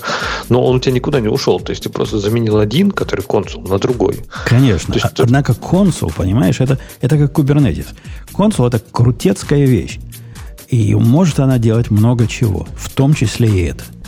А, однако вот в этом конкретном случае мне много чего не надо. Мне надо вот конкретно это, конкретно мало, и я не вижу никакого обоснования стрелять э, такой пушкой по моим мелким воробьям. И я ну, намучился быть, с этим. Воробьи мелковатые тогда. Конечно. А как, например, вот, не знаю, брейнсплиты и прочее, как ты решать будешь? Потому что консул уже работает именно как кластер, правильно? Как вот, вот с этим у меня и были проблемы. У меня были проблемы, например, с консулом, когда в один из моментов при обновлении консула какая-то одна версия, там 0.6, была плохо совместима с другой версией 0.8, и я решал проблемы синхронизации консулского кластера, когда мне этой проблемы решать не надо было. У меня есть Mongo, у которой атомарность документа уже из коробки идет. У меня есть Mongo проблемы сплитбрейна, если бы у меня там были, э, все остальное было бы уже неважно. То есть, понимаешь, для меня консул не является э, корневой какой-то э, технологией. Она такая рядом ну, стоящая технология для того, чтобы корневая работала. Ну да, но ты при этом пожертвовал, например, именно децентрализованностью, да, то есть теперь твои сервисы зависят вот на твой вот этот э, статус-чекер, да, какой-то, который зависит на. Mm, а консул под, как раз подожди. типа позволял делать их децентрализованно. Ничего подобного. На каждом, в каждом ну, инстансе, который у меня набор сервисов бежит, бежит рядом стоящий статус-репортер. Они все, точно как раньше с консулом, работают с локальным статус-репортером. Просто статус-репортер ходит в общую расшаренную Монгу, и ты, ты можешь сказать, что эту децентрализацию я потерял, но мне эта децентрализация не нужна, потому что если у меня общая расшаренная Монго лежит, во всех этих проверках уже просто смысла нет. Уже проверять нечего, уже все, сливай воду. Уже у клиента печень сгнила. Что ж тут нам дальше боржоми пить? Не, ну конечно, я говорю, ну просто что конкретно в том случае это сработало. Но консул уже это, например, там именно когда тебе, не знаю, несколько дата-центров, тебе полностью децентрализовано, у них никаких общих точек нет, ни на какой общий сервис они не полагаются. То есть в твоем случае вот этот статус-чекер это single point of failure, правильно? То есть если он упадет, то все остальные тоже упадут. Ну, ты можешь сделать кучу всяких вещей, чтобы он не упал, это понятно. Но в случае, например, с, э, там, с тем же консулом, да, у тебя ее по сути нет, у тебя живет кластер. Если у тебя там половина половина нодов из него уйдут, то остальные ноды, они даже этого не заметят, скорее всего. То есть, ну, здесь какой-то просто ты выбираешь баланс, что тебе важно. То есть, если действительно в твоем случае ты знаешь, что если твой статус-чекер упал, потому что, например, Монго легла, то тебе эти статус-чеки, они вообще просто уже не уперлись. Ну, а с другой стороны, а если это не так? А если у тебя это какая-то вспомогательная система, и такие value, это какой-то там конфиг, и если у тебя, не знаю, там упадет половина кластера, э, важно, чтобы этот конфиг остался, например. Может, консул сработает. И с Kubernetes, я думаю, так же. Э, возвращаясь к Kubernetes, автор утверждает, начинает утверждение примерно с того же наезда, что я начал наезд на консул, при том, что я сам себя поправлю. Я консул нежно люблю. Из всех подобных систем оркестрации, не оркестрации, как она называется, как такие системы называются? Ну, подскажите. Э, ну, у него там много сразу, у него там и Discovery. Discovery, и, да. Discovery это его главное название. Э, в виде Discovery консул прямо красавец. И я его люблю и использую именно для Discovery. Для Key Value мне он как-то не особо пошел нигде практически. А вот как Discovery, да, наше все. Так вот, в Kubernetes слишком много движущих частей, утверждает автор. И раскрывает свою мысль о потенциальной сложности этой системы. Что там сказать? Пугающей сложности этой системы. Ну, мне кажется, опять же, мы про это уже как-то говорили, да, про Kubernetes, что Kubernetes многие воспринимают как такую целевую платформу, да, что вот это вот, не знаю, это то, где я как разработчик буду запускать свои приложения. Да, скорее всего, нет. Чаще всего это не так. То есть Kubernetes это, это абстракция, это абстракция над облачным провайдером. Поэтому он э, рассуждает такими там вот этими подами, сервисами, какими-то вот этим всем. То есть разработчикам-то это не надо. Разработчикам вот у меня код, что-нибудь как-то его запустить надо. И на помощь тогда на поверх Kubernetes строится целая инфраструктура, которая это поможет сделать. А Kubernetes это просто как, не знаю, это как абстракция над, не знаю, базой данных. Это, То есть точно так же это, абстракция это, над провайдером. Это абстракция, к сожалению, не нулевой цены. Это абстракция, вот если взять подобную абстракцию какие-то лямбды, лямбда абстракция над запуском функций. Согласен? Да, это такая абстракция. Функции запускаешь, и кто-то ну, их да. за тебя делает. У этой абстракции есть своя цена, которая с разных точек зрения можно осматривать. Э, вот это observability твое страдает, logability твое надо особое, э, холодные, горячие старты, ну и все прочее. У Kubernetes вот этих э, цен не меньше. И вопрос реальный, а оно вам надо? И вопрос я этот не просто так спрашиваю, а у нас в одном из подкастов, по-моему, я уже упоминал, в одном из э, тем слушателей, э, какой-то из слушателей на полном серьезе говорит, ну как, а как вы будете больные сервисы перестартовать без Kubernetes? Вот это просто, вот это апогей, понимаешь? Вот это оно. То есть у нас выросло поколение, которое для того, чтобы, если у вас докер-контейнер – болен с какой-то точки зрения. Ну, например, health check не проходит. Или он просто упал. Это поколение жестко уверено, что для того, чтобы переподнять его, вам нужен Kubernetes, и ничего меньше вам не подойдет. Ну, конечно, но мы про это поколение все-таки не будем говорить, потому что это, ну, действительно такой... Э, люди, которые выросли после появления Кубернетиса. Но Kubernetes, это, это даже, в принципе, помнишь, ты же много раз говорил, что... А как, например, э, жить, если, например, ну, не завязываться на облачного провайдера? Как избежать вендерлока, да? То есть вот, вот это и есть решение. То есть фишка в том, что да если ты строишь, например, свое решение... решение. Оно такое же решение, как завязываться на лямбду. Э, ну да, у тебя есть такой FaaS, всякой FaaS. Кубернетисы в современности, они сильно разные между Гуглом, Амазоном и Ажуром. Они настолько разные, что это сравнимый vendor lock получается. Как, например, ну, завязываться не, не на лямбды. фундаментально разные. То есть ты же все равно, по сути, абстракции это те же, правильно? То есть, может быть, сервисы какие-то, которые они предоставляют, это да. Но, опять же, Kubernetes в том-то и дело, что он же тебе дает абстракции, как это описать, не привязываясь к реализации. То есть э, вот это как раз вот это есть multi-cloud абстракция, да, то есть ты пишешь свое приложение, ты создаешь свое приложение для Kubernetes. Если ты используешь какие-то, не знаю, абстракт, какие-то контроллеры или какие-то примитивы из, там, не знаю, GCP конкретно, тогда, конечно, ты получаешь вендорлог. Но мне кажется, вот это какое-то ядро общее, то есть из разряда запустить приложение, подключить его к базе данных, подключить его к месседж-брокеру, э, я думаю, что ты можешь сделать, в принципе, достаточно легко э, для нескольких клауд-провайдеров, может быть, с минимальными там какими-то трансформациями своего конфига и так далее. То есть это, по сути, абстракция. А, Она, а, окей, да, да, да, давай на секунду представим, что эта абстракция действительно настолько абстрактна, как ты рассказываешь, в чем я Э, я бы с тобой поспорил. Но, тем не менее, предположим, что ваш Kubernetes э, кластер можно перенести без такой-то матери с одного провайдера на другой, и, соответственно, в нем потом запустить все свои, как они называются, их ямлы с сервисами, я уже забыл. Деплой? Сервис, сервис, деплоймент. Деплоймент, да. Э, допустим, вопрос-то остается все равно открытый, а вам на самом деле это надо? Вам на самом деле настолько важно вот это все, чтобы оправдать вот такую добавленную стоимость, добавленную сложность? И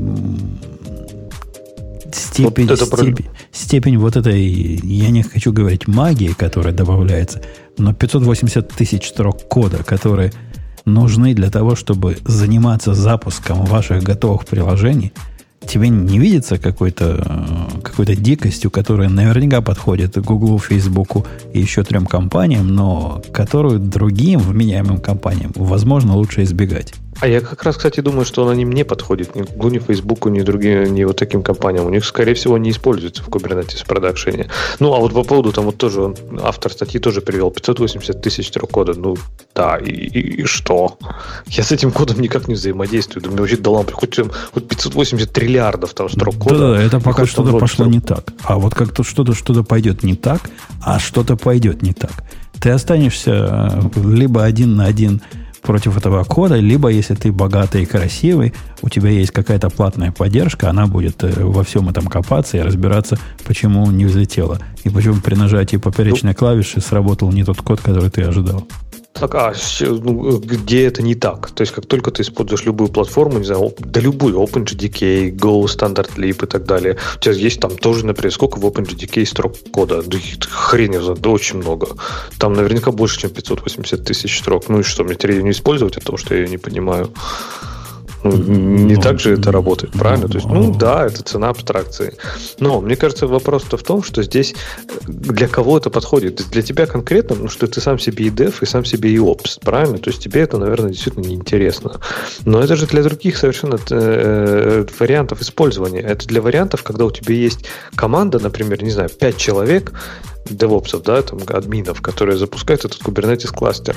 И есть, не знаю, 5000 разработчиков, которые им пользуются.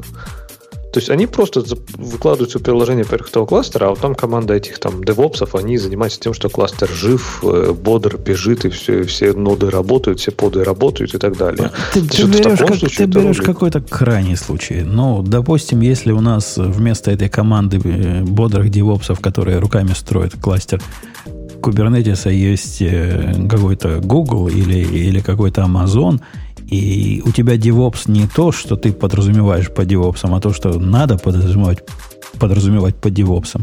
То есть э, вот эти deploy, deployment дескрипторы, кон, дескрипторы, по-моему, ну, вот эти ямлы пишут сами разработчики, а, то э, с точки зрения разработчика, вот меня, как, как разработчика, это выглядит все со стороны немного, не тоже немножко, а чрезвычайно сложная абстракция, которая, под, видимо, нужна. Я, я не сомневаюсь, я вижу стройность всего этого. Мне она даже нравится. А, однако целевая аудитория вот этого всего мне видится крайне узка. То есть, если Kubernetes пользуется много, много, много кого из людей живых, то они наверняка не понимают, что они творят. И любой наверняка, Я наверняка уверен, они могли бы без этого обойтись. Ну, не знаю, не, может не быть, один, бы. один процент. Один процент Подожди, рынка. ну это разве не распределение обязанностей просто? Ну, то есть, как такие, как бы четкие баундеры между тем, что один человек должен сделать, и тем, что другой. Чтобы не каждый раз ты по-разному решать, а чтобы было вот так готово. Нет? Э, нет. Ну, таки, такое разделение, если хочется произвести вот такую линию разделения обязанностей, в принципе, можно провести и без кубернетиса. Ну, например, э, те, кто пишут код, не пишут Ansible файлы. Те, кто пишут код, не пишут докер э, файлы. Те, кто Просто пишет предлагаешь код, не пишут заменить композ. Kubernetes какой-то другой, ну там, не знаю, Ansible. Ну ок. Да Можно, я, я не предлагаю. Понимаешь, Ansible, вот, это, это ведь не средство оркестрации, это средство доставки. И Docker Compose это не средство оркестрации, это средство запуска нескольких э, контейнеров в связанном э, окружении. И если ты можешь свою систему свести до уровня «мне необходимо доставить» и «мне необходимо запустить», то оставайся на этом уровне. Оркестрация – это совсем концептуально другой уровень, который совсем-совсем другой. Он сложный, он, он нужен когда-то, если он вам действительно нужен. Однако понять, нужен он вам или нет, за всеми концепциями кубернетиса не так просто человеку со стороны. И ну, вы разве не согласны, что это хайп сейчас? Это хайп просто. Мы используем Kubernetes, потому что все его используют. Без всякого понимания, нужен он нам или нет. Так у нас все в нашей индустрии практически все хайп, правильно? То есть у нас вообще очень Леш, много только сейчас в нашей, только в нашей, то есть во всех других индустриях все там умно, размеренно и рационально, а в ну, нашей Ксюш, вот вообще все А я, Ксюш, про другие просто плохо знаю. Я не знаю, может быть, тоже так же. Может, там в какой-нибудь фармацевтике или автоиндустрии тоже все там, не знаю, давайте делать там, я не знаю, что можно, какой-нибудь self-driving car. Все таки о, давайте, круто вообще. А зачем, никто не знает. Может быть, я не знаю. Ну, в автоиндустрии я, Леша, заметил, что, например, у них в виде хайпа это использование вот этих Apple, Apple Play и Google Play. Ну, вот то, что Apple и Google CarPlay. играет. CarPlay, да. CarPlay, все, это, все это у них тренд теперь. Это, Всякие- это же это не хайп, это необходимость. Они бы лучше выкинули все свои системы, эти убогие, оставили просто экран, куда можно подключить телефон, и все. Вот так вот у у моей девочки в Хонде именно так. И это прекрасно. У нее нет никакой навигационной системы, вообще никакой. Ничего нет. Только, И это классно. только, только А Apple. зачем в машине навигация- навигационная система? Она же, блин, беспонтовая там. Но только если оффлайн там что-то можно. А так, хотя, блин, оффлайн на телефоне можно. Хорошо, блин. хорошо бы на айфоне, да, можно было как-нибудь оффлайн навигацию А- иметь. они, они, Ксюша же умеют довольно понтово это делать. Э, Моя жена пользуется исключительно навигационной системой от джипа, которая, в принципе, и пробки тебе умеет рассказывать, и даже Да пытается... Ладно, то же самое, как Google карты. Ну, блин, я не поверю. Просто понимаешь, не- не- можно не то же сравнить, например, гугловые и пловые карты, и сразу видна разница. Вот я, мне кажется, навига- навигаторы обычно стоят еще хуже. То есть, типа, по рангу хуже, чем пловые карты. Несомненно, хуже. Однако это достаточно хорошо для практического использования. А с точки зрения дополнительных фич, например, оно умеет повороты рисовать на, на другом дисплее, ну, который прямо вместо спидометра показывает. И, и всяческое такое, оно, оно берет вот, вот этими дополнительными фичами.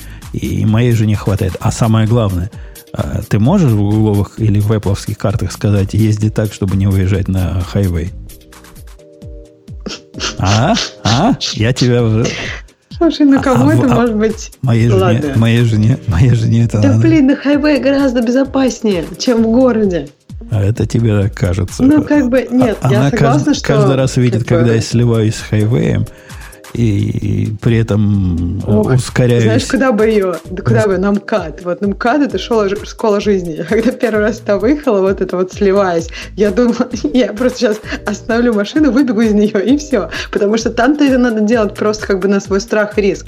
Ты просто как бы сливаешься, разгоняешься и думаешь, ну, как бы... Мгм. Ну, потому что там нет рукава, там ничего нету, и там как бы ты смотришь вроде как назад, но в любой момент кто-то там может...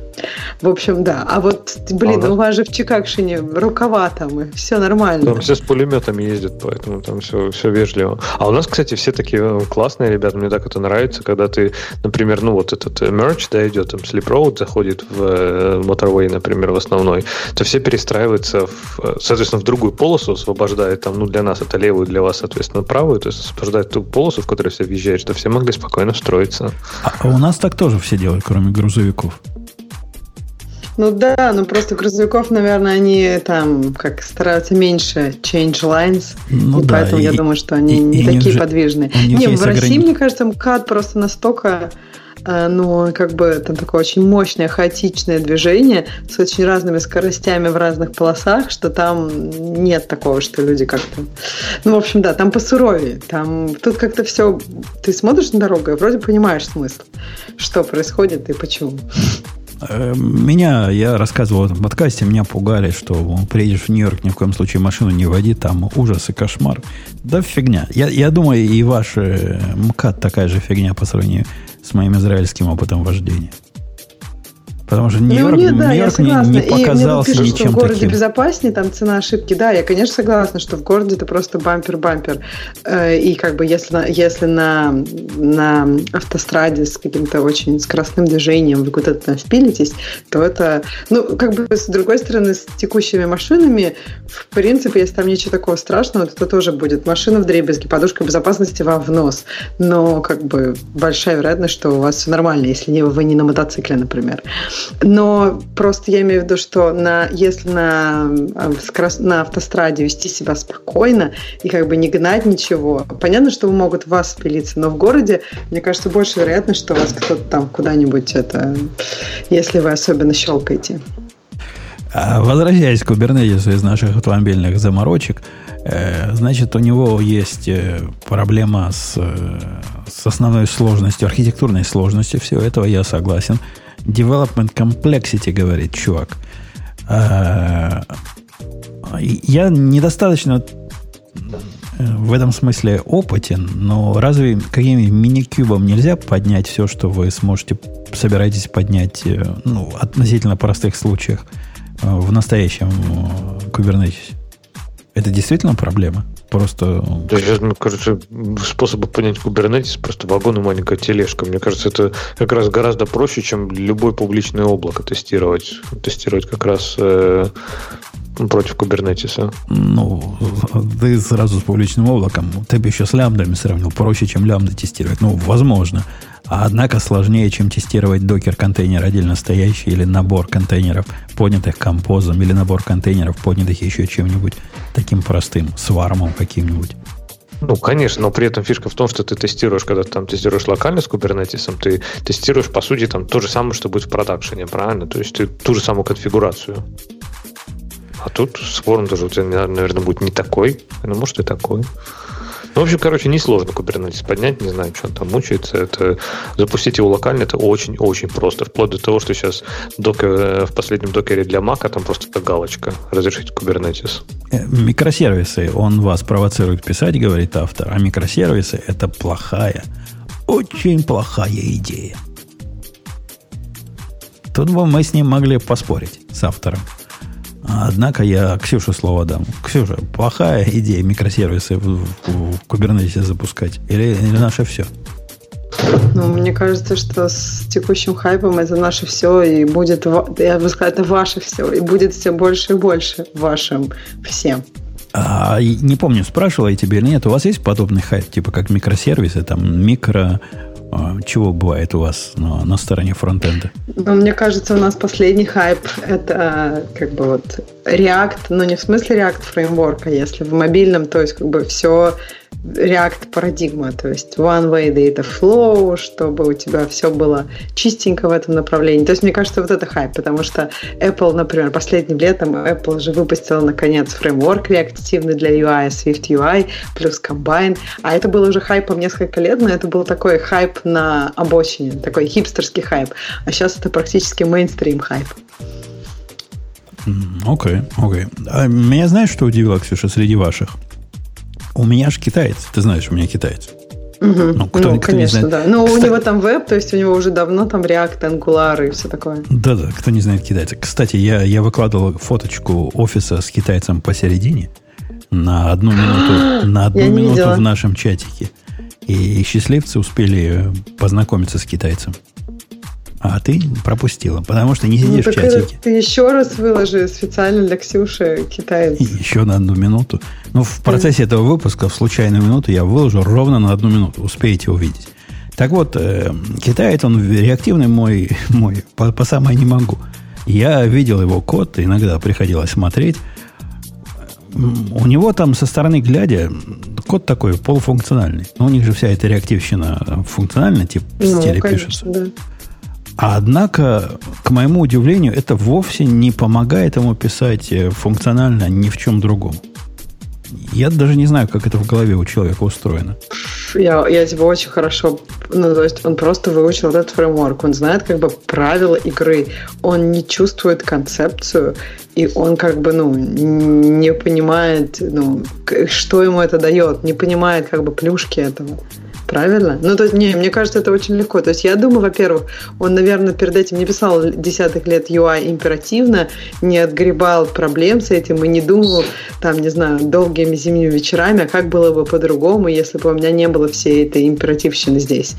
Вот, тогда бы он, наверное, ну, как бы любил и ценил функциональщину, правильно? А тут какой ему смысл это делать? И ровно через две секунды в нашем чатике на одну минуту появится китаец в нашем новом офисе – китаец, появись. И он появился. Время пошло. Кто не увидел, тот, тот, тот больше не увидит. Такая размытая фотка и, и так издалека. А у меня ничего кажется, не появилось. Это как раз какой-то такой очень, ну, как бы, no-name китаец. То есть это может быть любой китаец. Единственное, что он какой-то высокий для китайца.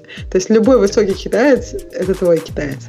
Э, он не, не такой высокий. Ну, а это просто фотка так делает, что ли? Ну, ну не знаю, бы, фотка кажется. там рыбий глаз, все такое. Он не особо высокий, крупный, он чуть-чуть выше меня. Не то, что я, я уж Нет, просто высок. китайцы, ну, китайцы я бы ожидала будут ниже тебя, нет? Э, ну, ну как, видимо, видимо разные. Не очень. За счет того, что он не китаец, правильно? Почему? Он говорит, ты, что ты Китай... говорил, что, он, говорил, что он никогда в Корее, в Китае не был. Он корейский фильм любит, а так он китаец по жизни. Да. Слушай, ну корейские фильмы, вон, все сейчас любят. Вон, Оскар взял корейский фильм, так что это логично, что... Нет? И, и все, и китаец пропал. А, отвечая на вопрос, э, заставляют ли работать стоя? Нет, не заставляют. Можно сидя. Можно сидя, стулья есть на всех. Никто у него стул не забирал, и в принципе, если присмотреться, у него там на фотке был стул. Это он сам решил свой стол поднять зачем-то и работать как проклятый стоя. Ну, так он же настоящий хипстер. Хипстеры же работают стоя. Это, кстати, очень удобно. Ну, целый день стоять, это не очень удобно. Нет, почему не целый? Как раз вставать просто периодически. В туалет сходить? Да, это очень Не, не, в смысле, сто, в смысле стоя Конечно. поработать. То есть, когда у тебя adjustable стол, ты, не знаю, там полчасика постоял, потом там посидел.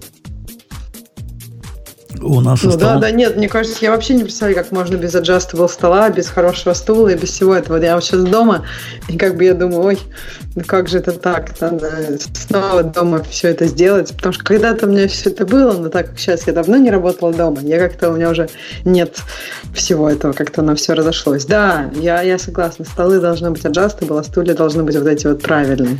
А я вам рассказывал, какая моральная дилемма случилась с моим начальником по поводу этих столов. Просто жалко человека, жалко на человека было смотреть. Нам привезли эти столы какие-то Вера, чего-то, Вера. Какие-то известные фирмы столы. Слушай, да, даже у Кей есть Adjustable, если что. Ну, не знаю. Он купил какие-то модные столы. Ну, видишь, они беленькие, модные, там так делает с памятью на разных. Окей, все так же, все так же. И тоже, ну, только без памяти, ну, просто сам поднимаешь, как, как хочешь. Ручка сбоку. Если это Кей, то надо ручку сбоку крутить, такой заводной. А, дело не в том. Дело в том, что нам привезли этих столов, не знаю, штук 6-8, сколько он там показывал, заказывал 8. И один из них был поломанный. В результате он сказал, ну, чуваки, ну, вот стол поломанный, и пришлите замену. Как, как же так можно? И знаешь, что дальше случилось? Дальше случилось... Они сказали, верните 6? Дальше случилось, они прислали 2 на замену стола и не затребовали, забыли затребовать поломанный обратно. В результате мы получили как бы три стола. Один из них поломанный, два из них целых, и никто обратно не просит. И он ходил за нами как, как привязанный и говорил, ну как мне дальше поступить? Ну как? Ну как? Сказать им, что они нам случайно два стола прислали. Сказать им, что они забыли забрать свой поломанный стол. Как быть? Как честный человек должен поступить? Ну, Леша, как бы ты поступил? Я бы сломал эти два и попросил еще, чтобы прислали. Это просто из русских. Это русский подход он пошел на промежуточный шаг, чем меня прямо удивил. Я был уверен, что ему отошлет и э, поломанный стол, и вот тот, который пришел лишний. Он отослал только поломанный стол. Все-таки рука не поднялась отослать лишний стол. Есть, видите, вот американцы при всех их э, моральных высоких принципах все-таки тоже где-то в глубине души наши люди. В смысле? Ну, мне кажется, наши люди бы вообще больше им перестали отвечать на e-mail, и все столы оставили себя. Этот хотя бы поломанный. Не знаю, я бы, наверное, написала бы им, сказала бы, что случилось. Может, вообще иногда, когда они как-то кто-то проштрафился, ну, например, у нас такое несколько раз было, когда им пишешь, вот у тебя у вас там что-то не работает, а они просто могут тебе прислать еще один и сказать, ваш, а ваш поломан оставьте себе просто потому, что им же нужно оплачивать доставку обратно, еще что-то. Я не знаю, сколько ваши столы стоили. Это обычно работает, про, если что-то стоит там меньше, не знаю, 100-200 долларов. Я, ваши столы наверняка дороже стоят. Ну, наверняка. Он как-то сильно по, этому поводу думал. Причем это же тот человек, которому, который был шокирован моим предложением – когда я ему предложил, когда поедешь на конференцию, не тащи с собой, как дебил, мониторы, а купи на месте, а потом сдай в магазин. Он на меня так посмотрел, говорит, ну как так можно? Это же, это же нечестно. Слушай, ну это сурово вообще. То есть, я не знаю, мне кажется, как, ну, например, есть же стандартная шутка, что типа на Новый год все покупают елки, а потом возвращают их в магазин. Ну, типа не настоящие, но такие. Ну, то есть, в смысле, наши люди. И мне кажется, ну это как-то тоже, наверное, не очень, нет? Ну, не знаю. Но у него была реальная проблема тащить каждый, через каждый полстраны. делаешь? Через, через страну тащить вот эти 48-дюймовые мониторы, два штуки.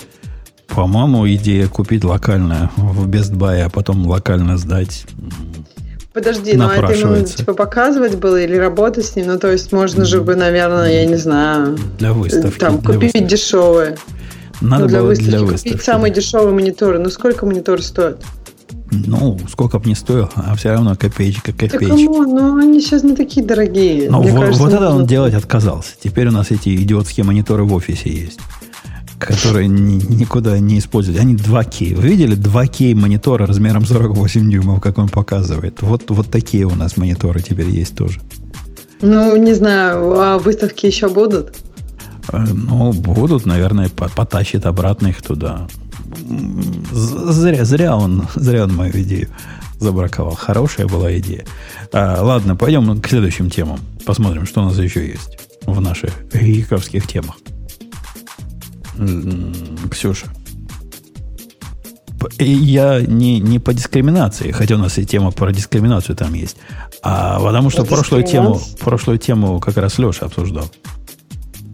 Так, а у меня что-то потерялись наши темы. Сейчас я найду. Так, а вы уже все обсудили же, наверное, нет? Все самое приятное и интересное. Нет, мы без тебя исключительно Kubernetes из твоих любимых тем тронули. А, так, так а про Java вы трогали? Это же самая главная, наверное, для Леши тема, нет? Подожди, Или Леша а, уже а, не а фанат? а при чем здесь для Леши? Что ты стрелки переводишь? Что это за женские манеры? Так Тем нет, более, ну мы, есть... кстати, уже поговорили да? про Java в прошлый вот раз. Java, то есть уже, уже все? Еще даже прошлый выпуск. Мы, мы когда-то недавно про Java 14 говорили. говорили. Нам еще просто написали, что мы ничего не понимаем в этом. Это я точно помню. С... Не, написали, что я ничего не понимаю в этом. Вот я тоже да, это, это, да. и это стыдно. В отличие от меня, который может уже не понимать. Но ты-то, ты-то. Так что, Ксюша, смотри, не, не отмазывайся. Давай, давай. Настоящую тему, на которой ты можешь выступить как следует. Вот мне, если честно, по названию, но я ее не успела прочитать. Понравилась тема про то, что как бы, параметр, очень много э, рост параметров command line э, command line параметров. И мне кажется, это правда, потому что, мне кажется, их прям все больше и больше становится. И тут есть классная табличка. Э, и, ну, мне кажется, это прям рост комплексити, правильно? Но мне вот интересно, какие они тут выводы делают. А я, признаться, не могу сказать, что я... А тут много букв. Кто-нибудь читал? Ну, они в виде примера приводят команду ls. В команде ls используются буквы, все буквы, которые есть, причем маленькие и большие. Ну, не все, ладно, да, не все, но почти все. А, Б, С, Ф. Там еще D, E есть. Подожди, у LS 58 параметров, а у Тара, например, 139. У Тару, Тару и буквок не хватит. Но для этого у нас есть цифры и комбинации буквок и цифр. Так что ну, а, а что вы хотите? Команд-лайновый интерфейс, он же ведь э, такой по жизни. У него дофига параметров. И я, кстати, это люблю. Мне видятся параметры. Я не люблю вот этих коротких параметров. И в своих э, команд-лайнах... Мои все сервисы, они как команд-лайновые могут запускаться. В последнее время из... По-моему, я вообще короткие параметры, вот эти однобуквенные не использую, а все они полные. Там минус-минус чего-то... Э, либо минус-минус чего-то, полным словом, либо минус-минус чего-то равняется чему-то. А вот такие маленькие, мне видится, это путь в ЛС со всеми вот этими параметрами. Мне нравится Q. Вот у них только три параметра. И это не меняется через год, а через расстояние. Что в 79 году, что в 2017 три параметра. Ну да, там, глядя на параметры, вот, например, у RM сейчас есть 12 параметров. Какие 12 параметров? Что ж он такого умеет делать? То, что МКДИР, кроме минус P, умеет хоть что-то еще принимать, мне тоже кажется диким.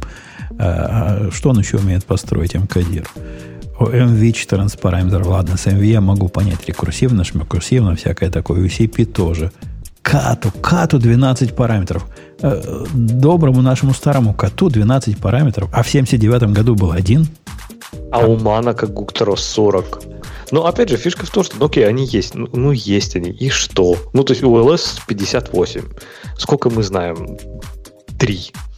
Ну ладно, Окей, три, две пять, опции. Ну, да. пять, ну, пять? пять. Ну, так ты, нет, ну, уже про... герой. Проблема-то в этом, что как бы, ну, они им мейнтейнить надо все эти параметры. И как бы если никто, если все знают только три, зачем им 58? Обратная совместимость, потому что уже написана куча скриптов. В 96-м году кто-нибудь написал какой-нибудь скрипт где-нибудь в подвале в большой финансовой организации, и все, и теперь уже теперь эту опцию уже не, не дропнуть, потому что она должна работать точно так же, потому что иначе нас ждет мировой финансовый кризис. И проблема 2000 года вам покажется просто смехом по сравнению с этим. Конечно, конечно. А тут действительно много букв. Леша, ты до конца дочитал, к какому выводу приходит автор? Это плохо, это хорошо или это факт жизни? Я вообще не читал эту статью, поэтому я читал другую, про, про то, как, как теперь с этим совсем жить и сделать это красиво. А вот конкретно эту ну не читал. и как? как? На самом деле это же вопрос. Вот как бы мне кажется, опции, они, они добавляют э, complexity. И, ну, то есть эти программы просто намного сложнее, чем мы думаем. И когда у них 58 опций, а не 3. Работают менее reliable, больше багов. Да Ну, ты ты- не, не скажи, Ксюша, вот у нас э, в нашей системе комментариев, например, количество опций командной строки, ну, которые, в принципе, никто из разумных людей командной строкой не задает, они все дублированы как опции окружения. И, собственно, не запускают э, наш ремарк командной строкой с 33 опциями. Но, в принципе, там штук 50 точно есть, может, даже больше. Потому что, а как ни крути, ну вот смотри, если у тебя делается ауф какой-нибудь, а для ауфа тебе надо минимум 4 параметра. Там такой ключ, такой ключ, такой, там скоп, еще чего-то. Если мы хотим все это конфигу- конфигурировано, чтобы было, у нас какой способ? Либо это позволять э, пользователю вводить, либо впендюривать какой-то еще отдельно стоящий конфиг файл. Я всегда предпочитаю способ унифицированный. То есть, ну, мы можем все это либо командной строкой, либо environment задать. И получается дофига параметров, но меньше не сделать. Потому что от этого сразу м, потеряется, я, я не знаю что. Например, ты не сможешь поменять путь, в котором лежит э, твой файл сториджа. А это иногда Ну, надо. Но у тебя все-таки не Unix Way, правильно? То есть у тебя это утилита такая self-contained сервер приложения, который там делает кучу всего, правильно? То есть это прям сервер, ты его конфигуришь. А все-таки, мне кажется, речь в статье в оригинальной, которую Ксюша привела, это про Unix Way, да, когда у тебя есть маленькая утилита, которая что-то там типа делает конкретное маленькое. Ну вот статья, которая сейчас выбрана, это про клюй. Как ни странно, вот э, Replit сайта, я не знаю, как, как они с этим связаны, но тем не менее, они как раз предлагают решение этого. То есть они говорят, что да, э, есть куча параметров, есть куча опций, сейчас уже стало, стало модно, когда у нас есть одна CLI тулза, которая делает все, там какой-нибудь, не знаю, докер, у которого 25 подкоманд, и эти 25 ко- подкоманд это по сути разные совершенно команды. Вот. И как вот в этом мире жизни они предлагают интересный такой подход. Э, Я честно скажу, я скипнул практически все, что там всю вот эту философию, До которую они там э, приводили, и посмотрел просто гифки. На гифках выглядит прям прикольно. Это такой э, тап на стероидах. То есть это не просто показать опции, да, это дать возможность их выбрать, дать возможность показать тут же все там э, даш параметры. Даже какие-то там, я так понимаю, есть маленькие сниппеты, когда, например, значение этих даш параметров можно предоставить прямо внутри там в консоли. Но я только не понял, это типа в любой консоли они хотят, чтобы так работало? Или у них какая-то своя там прям консоль? У, у них написана? своя. Это, в этом идея. Это графический интерфейс для команд-лайновых приложений. И напоминает это хорошо сделанный completion для какого-то ZSH, для каких-то популярных... У меня примерно так же, Леша, работает для докера. Поскольку мои долго с докером мучились, там миллион параметров же у этого докера есть и было. И у композа свои параметры. Я написал комплишнов, которые вот такие умные, которые вот так умеют делать. Например, ты пишешь docker compose минус f, делаешь табуляцию, он тебе показывает в списке того, что туда можно вставить, только те э, docker compose ямлы, которые в текущем директории есть. Сам прям подсказывает, можешь выбирать, ходить стрелочками. Тык-тык, если у тебя ZSH. Или, ну, или по буковкам, если у тебя баш. То есть все это можно, не, не знаю, насколько все это можно, но кое-что из этого можно сделать и без э, специального графического клиента. Мне видится их э, основной наезд такой странный. Они противоставляют графический интерфейс э, к команд-лайновому, как такой команд-лайновый, он более ориентированный на результат. А вот в виде графического интерфейса, который вау, вау, что-то Photoshop они показывают, нет? Что-то дикое такое. Adobe Premiere Pro. На что в обсуждении на на, на, на, на, на Hacker News люди сказали, ну что вы со свинячим рылом в калашный ряд лезете? Но вы попробуйте что-то реальное сделать. Там такое количество элементов управления не, не от того, что э, они навороченный интерфейс хотят сделать, а от того, что область сильно навороченная. Про видео... Они как раз в этой статье говорят, немножко спорят с этим, что область сильно наворочена. Они говорят, что вот раньше люди в древние времена, в 79 году садились, долго думали и не выходили из комнаты, пока не сделают один параметр, а не 10. А типа сейчас люди уже просто как бы не не совещаются так глубоко и тесно, а просто фигачат, я так понимаю, что они намекают на open source, там, типа фигачат, просто не зная друг друга, и каждый делает что-то свое, и поэтому получаются какие-то опции, которые можно, не знаю. Но я так понимаю, что они намекают, что нам не нужно так много опций, то есть какие-то нам нужно смержить, и, и так далее, и тому подобное. Я не знаю, насколько это правда, я думаю, в этом есть некая может быть, иррациональное звено. Может быть, это еще связано с тем, что сейчас просто легче распространять софт, можно всегда новую версию какую-то выпустить, и цена ошибки, наверное, уже не так высока, как в былые годы. Но, не знаю, глобально я не думаю, да, тоже, что графические интерфейсы это как... Это, конечно, solution, но это не solution как бы для командной строки. Командная строка, у нее есть определенные моменты, почему она такого плана. Ну, кстати, вот смотри, они говорят про этот э, несколько требований для CLI интерфейсов, чтобы быть approachable, то есть, ну, доступными, да. Первое, очень странно. You should be able to use it with a mouse, то есть использоваться с помощью мышки. Второе, это э, одно должно быть discoverable, то есть я так понимаю, что должна быть возможность посмотреть, какие там доступные опции. И последнее, это output должен включать, вывод должен включать э, э, rich and interactive media. То есть, чтобы можно было какие-то не просто текст вывести, да, и, а вывести какие-то элементы управления. Но мне кажется, они упускают самое-самое главное. То есть Почему вообще CLI такие там странные, ограниченные? Почему они не такие крутые, няшные? Да потому что ты, скорее всего, будешь ее использовать через какой-нибудь там SSH на каком-нибудь сервере, где-нибудь в дата-центре, в подвале, в котором какие там output rich media, то есть там работают по протоколу там какого-нибудь TNT, там SSH, которому там 50 лет, он кроме текста вообще ничего не умеет. Ну, какие там могут быть interactive media? Ну, о чем вы говорите? То есть в этом же... А если использовать командную строку, там, не знаю, локально, ну, господи, все что угодно можно тогда использовать. Может, просто любую толзу гуевую поставить и использовать. Э, вообще, надо сказать, что проникновение э, команд-лайновой строки в GUI произошло на наших глазах практически везде. Все популярные программы, которыми я пользуюсь, ну, даже вот такие дикие, как э, Reaper, то есть та, чем я звук записываю, они все имеют некий аналог Command-Shift-P. То есть такого места, где у тебя командная строка – действительно в них такое количество опций, причем опций много не потому, что они дебилы и не умеют интерфейсы делать, а потому что там дофига всего оно умеет делать. Это сложный, сложный комбайн. Я не знаю, как бы я проще сделал Reaper. Однако, вот этот команд Shift P, который или там три раза или два раза Shift нажать, сколько? Два раза нажать надо в ID. И он дает тебе список всего на свете, где ты можешь руками написать любую команду. Это, по-моему, вот это то самое проникновение, которое уже произошло. Но это же не CLI, это скорее такой Spotlight, который ну, внутри как? твоего. Экрана. Но это настолько CLI, насколько он может быть в GUI приложениях. Ну, ну да, но ну, если так рассуждать, то, в принципе, я говорю, я уже, если есть такая фишка, как, например, там в IntelliJ и прочем, то, в принципе, весь, весь остальной UI можно убирать, в общем-то. Ну, кому нужно, кто нажимает кнопочки, там, не знаю, в VDE какой-нибудь? Да ну, давно уже либо хоткием, да, каким-то, либо ты там, вот, не знаю, через этот shift-shift там, или еще через что-то. Так что... А для да. меня всегда загадка, сколько раз shift нажимать. Я для надежности 4 раза нажимаю. Наверное, двух бы хватило. Нажимай, пока не появится. Ну, так это знаешь, как быстро нажимаю? Оно за мной не успевает. Я его пять раз успею нажать. Может, так не надо. Из того, что я постоянно делаю shift-shift, там, не постоянно, э, э, время от времени делаю, но помню, что делаю, это э, отключить код coverage показ. Потому что я не помню, какой у него ходкей.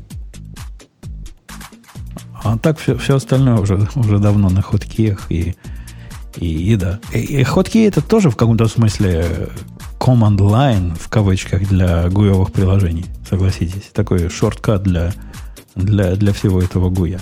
Но вот в видео, в видеообработке, в аудиообработке, ну нет, ну не получится так все. Ну необходимо действительно и мышка, необходимо продвинутые функции. Вы представьте, я, я опять же не знаю про видеообработку, но в аудиообработке, когда вам необходимо какой-то routing хитрый сделать, если бы вы это делали командной строкой, то вы бы замучились бы. То есть сказать с этой дорожки мне надо раутить туда, при этом вот такие-то плагины использовать, вот такие нет, а вот эти частично нет, ну, наверняка можно какой-нибудь командой типа раута это делать. Ну, и будут вам специальные сисадмины, которые будут все это настраивать, как с раутом. А так любой музыкант может себе настроить все, что хочет. В общем, мне статья кажется это сомнительной. Подход его кажется сомнительным, и основной призыв к тому, чтобы делать вот такие CLI, которые решат наши проблемы и сделают наш user experience прекрасным, видится какой-то мечтой дизайнера, а не человека от Сахи. Какое мое мнение? Ксюша, ты со мной согласна или ты с Лешей согласна? Ну, я не знаю, мне кажется, я считаю, что command line интерфейсы, они command line, потому что для этого есть причины. Потому что есть места, где нет ничего другого. И, не знаю, все были на серверах, на которых даже там Vim нет, а есть только VI. Как бы Поэтому они command line. То, что они растут, ну да, может, это есть в этом какая-то проблема, но я думаю, тоже не такая глобальная, как кажется чувакам в этой статье.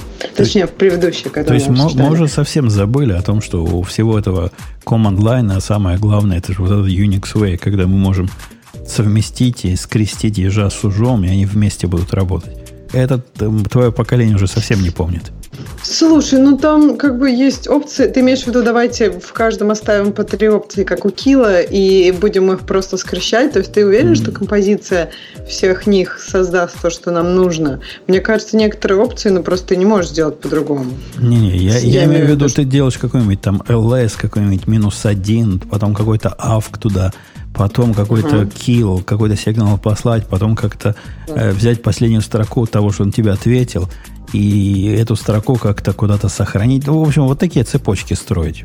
Все да это... не, ну, конечно, такие пайпы все, наверное, в этом, в этом же и есть э, прелести. Конечно, как бы... конечно. Ты просто эту прелесть упустила, когда объясняла. Это для того, чтобы на каких-то там заскорузлых серверах запускать. Да нет. Это и для того, чтобы строить себе такие workflow, которые можно сходу и не думая э, собрать. Слушай, ну вот твоим workflow как раз не помешает, наверное, какая-то графическая составляющая, да, когда тебе, например, будут показывать, что ты сразу можешь там, что, что куда ты можешь запайп, запайпить, а, там, не знаю, греб не... какой-нибудь, ав или наоборот. Это, это совершенно невозможно построить, даже теоретически. То есть ты можешь запайпить в любое, что понимает э, in, а практически все понимает in. То есть вариантов да интеллектуальной... Нет, ну, можно же, вот как ты сказал, даже вот твой пример, там, не знаю, подставлять пути, да? То есть, допустим, ты делаешь там ls э, минус y, тебе сразу подставляют текущую директорию или там директорию, ну, ты понял идею. То есть, подставлять ты как раз, ну, такие вот, не знаю, подставки вполне можно делать. У меня одно время была идея, что было бы круто, вот такую систему, которая умеет делать все, что они рассказывают, только в виде ID автокомплишена, причем со всеми э, идеевскими штуками. Ну, например, ты делаешь вот такой LS, там чего-то, авк, оно говорит, опаньки, чувак. Это ты можешь сделать при помощи find, э, там, name. Представьте, как было бы круто. То есть оптимизировал бы твои вот эти башевские специальные ну, ID вот, для того, чтобы кажется, это делать. Этот комплексити будет высоковато, чтобы оно вот эти авк тебе find. Ну, то есть там ты авка можешь очень много всего сделать, покрыть просто. Да, но современные языки тоже не пальцем деланы, ну, и они подобное умеют делать с ними. Мне кажется, вот именно, они, я не знаю, как там идея, она, конечно, по головастей, но мне кажется, что современные компиляторы, в принципе, много чего делают, а и какие-нибудь там, не знаю, что-то базовые типа линтеров, они не такие умные. А, нам в чатике э, подсказывает слушатель, что без email с этим не обойтись. Да ради бога, хотите email, впендюривайте email. Пусть оно учится хоть на других, хоть само на тебе, хоть как угодно, но лишь бы работало. И я не против. Но я такого продукта не видел. Не знаю, как вы, а такой оптимизатор для командлайновых цепочек было бы любопытно поглядеть. А, ну что, пойдем в тему наших уважаемых, дорогих и... Или нет?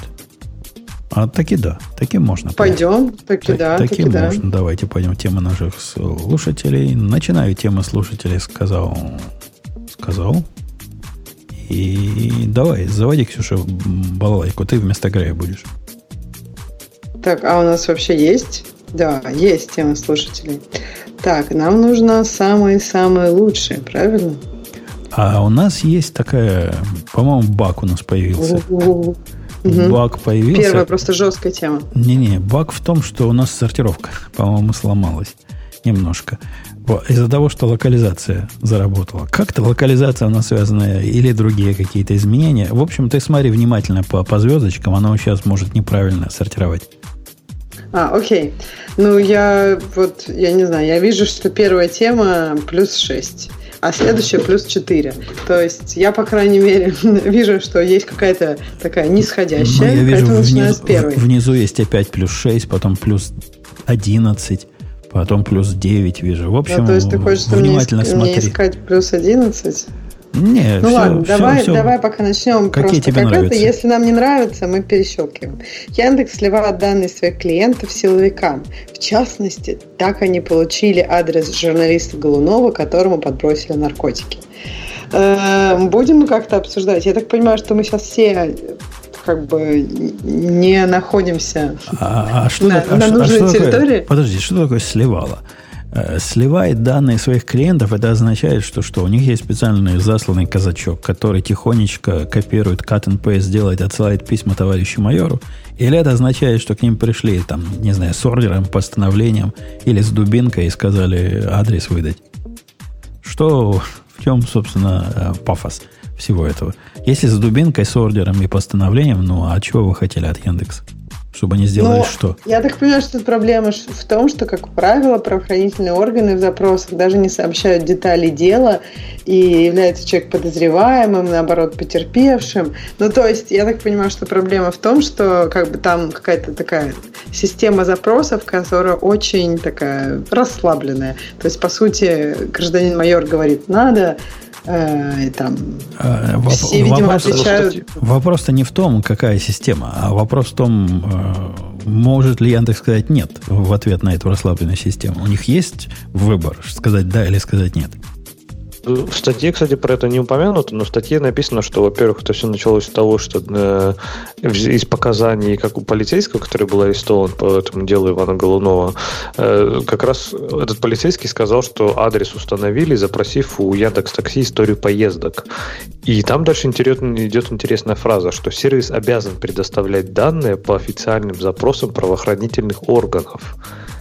Но вот. дальше написано, что, э, что Яндекс Такси нет в реестре, э, как бы вот есть реестры тех компаний, которые являются распространителем информации. То есть его, его как бы вроде как в реестре нет, и поэтому они как бы вроде как и не обязаны. Тут очень много, мне кажется, вопросов, и тут нужен кто-то, кто как-то знает все детали, потому что, мне кажется, тут будет противоречивых деталей много. Ну, просто забавно, что это здесь именно сама формулировка по запросу, не по решению суда, а нет, просто по запросу органов. То есть, ну, и не знаю, может, им не надо решения суда. Они, они так приходят и им дают. Это ж, ты же понимаешь, национальная специфика может быть такая. Ну а... да, то есть закон может быть такой, что не только по решению суда. Это в идеале. Ну, конечно, ну я говорю, ну, ну да, я говорю, ну вот это, вот это и смущает. Э, я дошел до темы с 11 плюсиками, спрашивает Part 33 ма 1997. Много раз в подкасте слышал про то, что Synology NAS использует. Объясните, пожалуйста, Леша с Ксюшей, объясните, как быть с бэкапами? Ведь домашний NAS тоже не 100% безопасный. И мне даже кажется, что вероятность того, что с NAS что-то случится, выше, чем вероятность отказа облачных хранилищ. Если хранить свои данные на своем NAS, то куда и как бэкапить? Не обратно же в облако. Леша, как, как ты поступаешь со своим насом? Я бы, я бы поставил два НАСа. Во, во. Что лучше шубы? Две шубы. Так и делаем, дорогой парт 303, 333 ма 1997. Да, у нас, у нас э, и хранилищ дома больше, чем одно, а кроме того, еще одно вне дома. Так мы параноики и выживаем. Ну, да, я тоже хотела сказать, что можно, да, вне дома. И подожди, а еще хотела спросить, а никто не использует никаких облачных ну, хранилищ для каких-то ну, менее важной информации, чем там, я не знаю, сканы своих документов. То есть есть, например, там какие-то фоточки. То есть э, никто не использует никаких хранилищ для фоточек облачных. Ну, Google фото, например. Я, я параноик. Я не знаю, да, Леша, ты считаешь, что твои тоже... фотки прям... Конечно, знаешь, как ценны. О-о-о. Okay. Фотки самого Умпутона. У меня в iCloud лежат фотки. Ну вот у меня тоже в iCloud лежат фотки, поэтому я, я не знаю. Я но я при этом у меня фоток мало, и я к ним как-то спокойно а, отношусь. Ты, Если ты все помнишь, потеряно, то... Ты помнишь, Ксюша? Ну, у меня там нет каких-то фоток, да, это, да, которые да. мне можно это, шантажировать. Инкрими... Инкриминировать. Это тебе так да. кажется. Тебе... А вдруг там на фотке ты где-то не умытая, не накрашенная? И, и, и тоже чего? Да, пожалуйста. Окажется. Ой, да, пожалуйста. Вот, вот прям, я не знаю, никто не заплатит 100 миллионов долларов за такую фотку. А ты наших слушателей в чатике спроси. Там, может, и найдутся такие, которые, которые согласятся. Используете ли вы почту на своем NAS? Это приватно, но удобно ли в повседневной жизни? Алексей, как параноик, почему ты э, ходишь в Paraton Mail, который хоть и какой-то швейцарский, но, как мы тоже знаем, сливает силовикам, а не используешь на своем NAS почту? Ну, мне кажется, просто в случае моего локального NAS, то ее будет взломать, наверное, даже проще, потому что я не думаю, что я смогу предоставить правильный уровень защиты, например, ей, как тот же Proton Mail. Э, я, я даже по-другому сказал бы, дорогому под 333 MA 1997. В современном мире разные большие игроки сделали совершенно запретительную практику использования своих собственных домашних email-серверов. И какой бы вы ни были крутой, но если вы очень крутой, то вы это потянете. Но это явно не клик-клик-клик здесь, клик там, и оно все заработает. Нет, если вы так все сделаете, то ваша почта будет в спаме навечно или просто Google откажется ей делать delivery. Так что имейте в виду, оно с этим жить трудно. И даже лучше не пытаться. Как быть ситуациями, когда далеко, а дома вырубили электричество, и все домашние хранилища и почты перестали работать? Как вы решаете эту проблему? Ну, смотри выше второе место, которое вырубается отдельно электрической рубильником. Я, я не знаю, как это еще можно решать. И все да не нет, знают. ну очевидно, что нужно еще какое-то, да, хранилище. Но опять же зависит от того, как часто электричество отрывают. Если очень часто, то, наверное, я не знаю, может вам тогда дома вообще не надо. Может быть, надо два хранилища, которые будут оба доступны чаще, чем никогда. А где ты вообще это нашел? Это прям много там звездочек? Потому что 11, я видела вторую, 11. вторую тему, там прям я... обсуждение длинное про панику, которая, ну, паника, я, которая говорю, может привести у нас, к хорошему. Он, у нас же сломались, сломались эти самые, не потому сортируют. Про панику, Про панику. Так давайте. нет, ну там много комментов. То есть там как бы... Ну, в общем, это пишет наш частый комментатор э, Михаил, что в Сиэтле почти все эти бизнесы попросили работать из дома из-за коронавируса. И получается, что как бы это очень интересный тест того, когда все действительно работают из дома, тест удаленной работы, и что он покажет. Ну, то есть получится ли так, что компании все дружными рядами э, пойдут в удаленную только работу, либо не получится так. И все наоборот увидят, какой ужас, как все расслабились, работая дома, почему никто не работает, и наоборот сделают еще больше офисов и, и всего такого. Мне кажется, никак не повлияет. Мне видится, что люди, которые принимают решения по поводу работать дома, пора работать не дома, они не, не из эффективности бизнес-процессов а, строят свои решения, а как-то... А из чего, расскажи? А из чего-то своего. Потому ну, что если бы они строили... Из, ну, они строят это из, например, из заблуждений разных о том, что если все сидят рядышком за соседними столами, то идеи, значит, летают из головы в голову, и все станет хорошо. Эти люди далеки, страшно далеки не от народа, и от реальности вот этого сидения спиной к спине. Поэтому у них разные заблуждения и, и вот эти сказки в головах. Ну, Жень, ну ты на самом деле вот сейчас, мне кажется, из одной крайности, которую ты описываешь, прям в другую крайность. Потому что, ну, чтобы сказать это заблуждением, тебе нужно иметь такие, я не знаю, мне кажется, очень э, хорошо Эм, обработанный большой объем данных, э, а не только попробовав на себе и на там двух-трех компаниях, правильно? То есть ты сейчас, мне кажется, мне кажется, это обе крайности, о которых ты говоришь. Одни считают, что надо всем сидеть рядом, другие считают, как ты, что все такие же продуктивные, как ты, когда сидят одни, а если они не такие, то вон из профессии. Ну, мне кажется, что есть тут больше неизвестных еще, а исследований нормальных, по-моему, довольно мало на эту тему. То есть, мне э, кажется, что... И, исходя из твоей же логики, из-за того, что исследований мало и данных я тебе привести не могу, поэтому мне приходится приводить анекдотические доказательства. У меня других нет, и ни у кого других нет. Я такие привожу. С моей точки зрения, э, эта идея о том, что идеи, идея о том, что идеи плавают в открытых пространствах лучше, чем в удаленных пространствах или в закрытых кабинетах, она э, ущербная и не подтверждается реальность. Это даже не анекдотически приводишь, ты просто говоришь э, эти. А, кстати, исследования есть. Самые большие исследования, которые были сделаны, показали, что как бы сильно ничего не показали, что там как бы можно типа и так, можно и так. Все зависит скорее от того, как вы настроите эту внутреннюю работу. Ну, знаешь, типа, если, допустим, там, ну, в общем, понятное дело, что как бы и так, и так можно построить successful бизнес, просто зависит от того, насколько люди люди, которые создают условия работы, будут стараться, потому что не все такие клевые, Жень, как ты, которые могут сами себе создать э, все, что надо, для того, чтобы быть пол- полностью эффективным. А мне кажется, что еще сейчас как-то индустрия более-менее уже устаканилась. То есть э, как-то вот в этом сообщении есть такой посыл, что все бы, конечно, и рады отказаться от офисов, но просто злые компании их не пускают. Да, мне кажется, очень много людей, которые не хотят просто работать дома. И это нормально. Просто некоторым людям не нравится работать дома. Мне некоторым нравится. И, мне кажется, что наша индустрия, она очень такая щадящая в этом смысле. То есть, ну, по крайней мере, по ощущениям, я думаю, если человек хочет работать там удаленно, хочет работать дома, и он программист там, или вот в IT-тусовке, то сейчас найти там удаленную работу, да вообще без проблем. Я не говорю про фриланс, я говорю прям полноценную, настоящую там удаленную работу, да.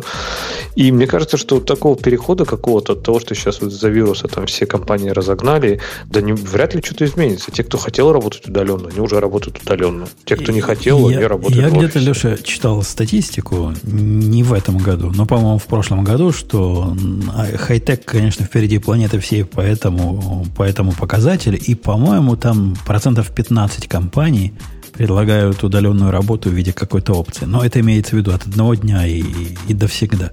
То есть это не такое уж сильно распространенное явление, если я ничего не путаю.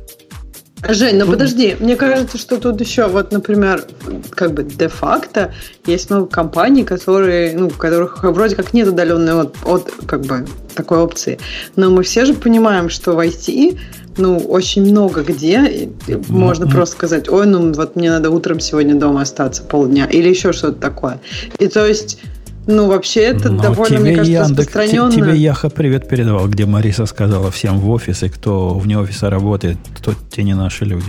Конечно, Нет, где, ну, где-то Яха, где-то Мариса. Что, ну, ну, подожди, но до этого у Яха вообще, вообще никто в офисе не работал. Ну, согласись, там у них... Я имею в виду, что как бы до этого, я не знаю, как это было фактически или юридически, но я так понимаю, что у них была была, в смысле, была, расслабленная. Была смешанная, и, была я смешанная. не знаю, была смешанная ситуация, что-то. У них не было такого, что все, по-моему, там 20% из дома работал. Ничего такого. Нет, я имею в виду, вот, как бы посчитали бы это э, Яху в твоей статистике или не посчитали, где ты говоришь, что 15% всего. Я имею в виду просто, что если ты, к примеру, работаешь в банке, э, то ну, ты не можешь, у тебя там, например, с 8 до 5, ты не можешь сказать, ну я вот полдня попрограммирую из дома, понимаешь? А, а почему? А, а в что тут такого? Ну, Нет, если банковский... ты в банке, ты сидишь вот как бы э, операционист, и к тебе клиенты идут, ну, как ты, ты будешь из дома их деньги брать? Виртуально? Как, как это происходить будет? Ну, во-первых, во-первых, Ксюша, таких э, профессий становится все меньше и меньше. И, например, мой страховой агент, насколько я понимаю, она из дома работает. Э, хотя раньше это тоже была такая профессия, где надо приходить, беседовать, она тебе что-то продает, что-то ты покупаешь. Сейчас ты все это делаешь в интернете, и когда у тебя уж совсем странные вопросы, почему с меня два раза сняли счет, а сайт говорит, я, я ничего не знаю, вот тогда ты и звонишь. То есть даже работа с людьми тоже из дома происходит уже. Не, ну я согласна, что как бы диджитализация и многие индустрии немножко меняются, но все равно есть работа. Ну, прости, в магазине, например. Я согласна, что ты сейчас скажешь, что Amazon открыл уже магазины без людей. Это правда. Но наверняка там есть кто-то, ну, ну как бы, ну, на случай того, что говорим. полицию вызвать. Да-да, мы нет, про, ну, да, про нет, это не да. говорит, что и не только про IT. Я просто имела в виду, что в IT, да, но мы же говорим про я имею в виду, что в IT почти всегда можно сказать, что я что-то сделаю ну, из дома. Ну, здесь, и... видишь, мне кажется, почему такая есть немножко у людей предвзятость по поводу работы из дома. То есть, самое, мне кажется, самый плохой вариант это когда есть команда в офисе, и там есть несколько человек, которые работают из дома, например.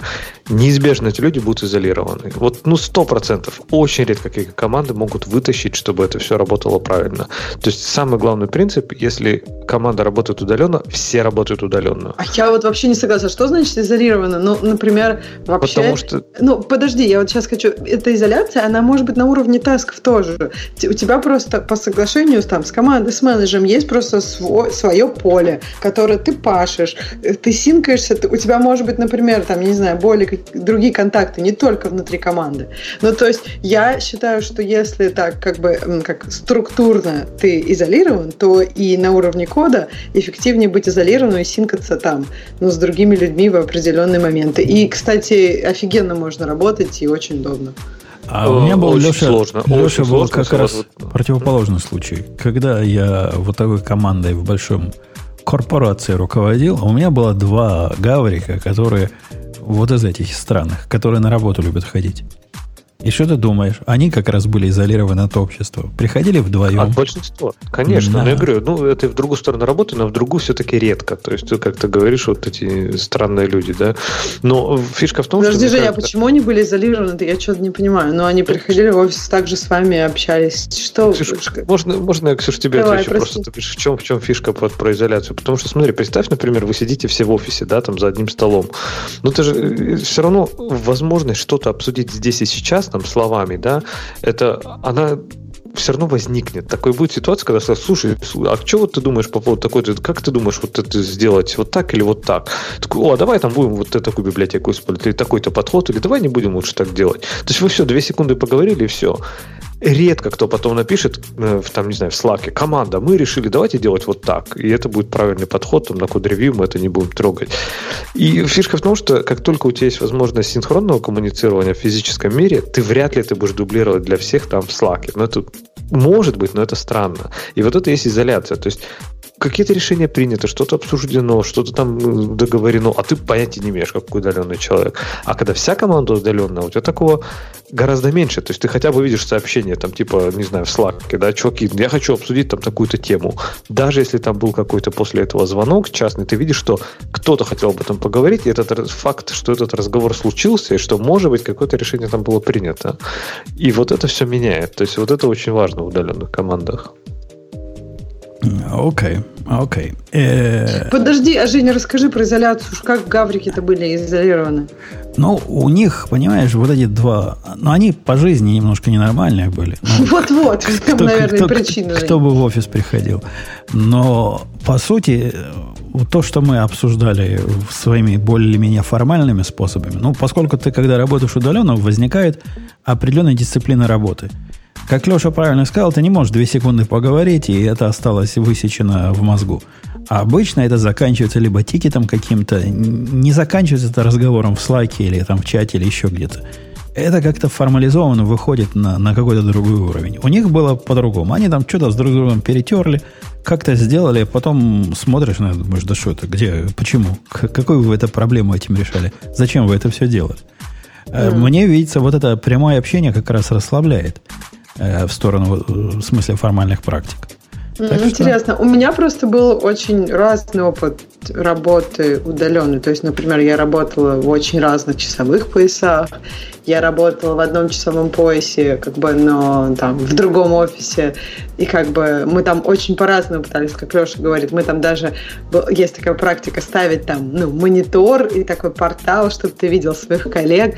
Но, если честно, мне кажется, это все вопрос каких-то не только коммуникаций one-to-many, а коммуникаций вот один к одному. То есть если у тебя, допустим, ты работаешь с кем-то на проекте, и у тебя есть четкое с этим человеком взаимодействие какое-то конкретное, и оно должно и в формальных практиках выражаться, потому что если, например, это с задержкой вот, ну, коммуникация там через океан, то это должны какие-то формальные практики. Ты знаешь, что, допустим, этот человек там создаст нужные тикеты, там тагнет тебя, где нужно твое имя, чтобы э, ты узнал об этом. Ну, то есть, мне кажется, что это просто вопрос в том, как это все будет настроено. И, ну, глобально можно очень эффективно это делать, даже вот с ремонтной коммуникацией.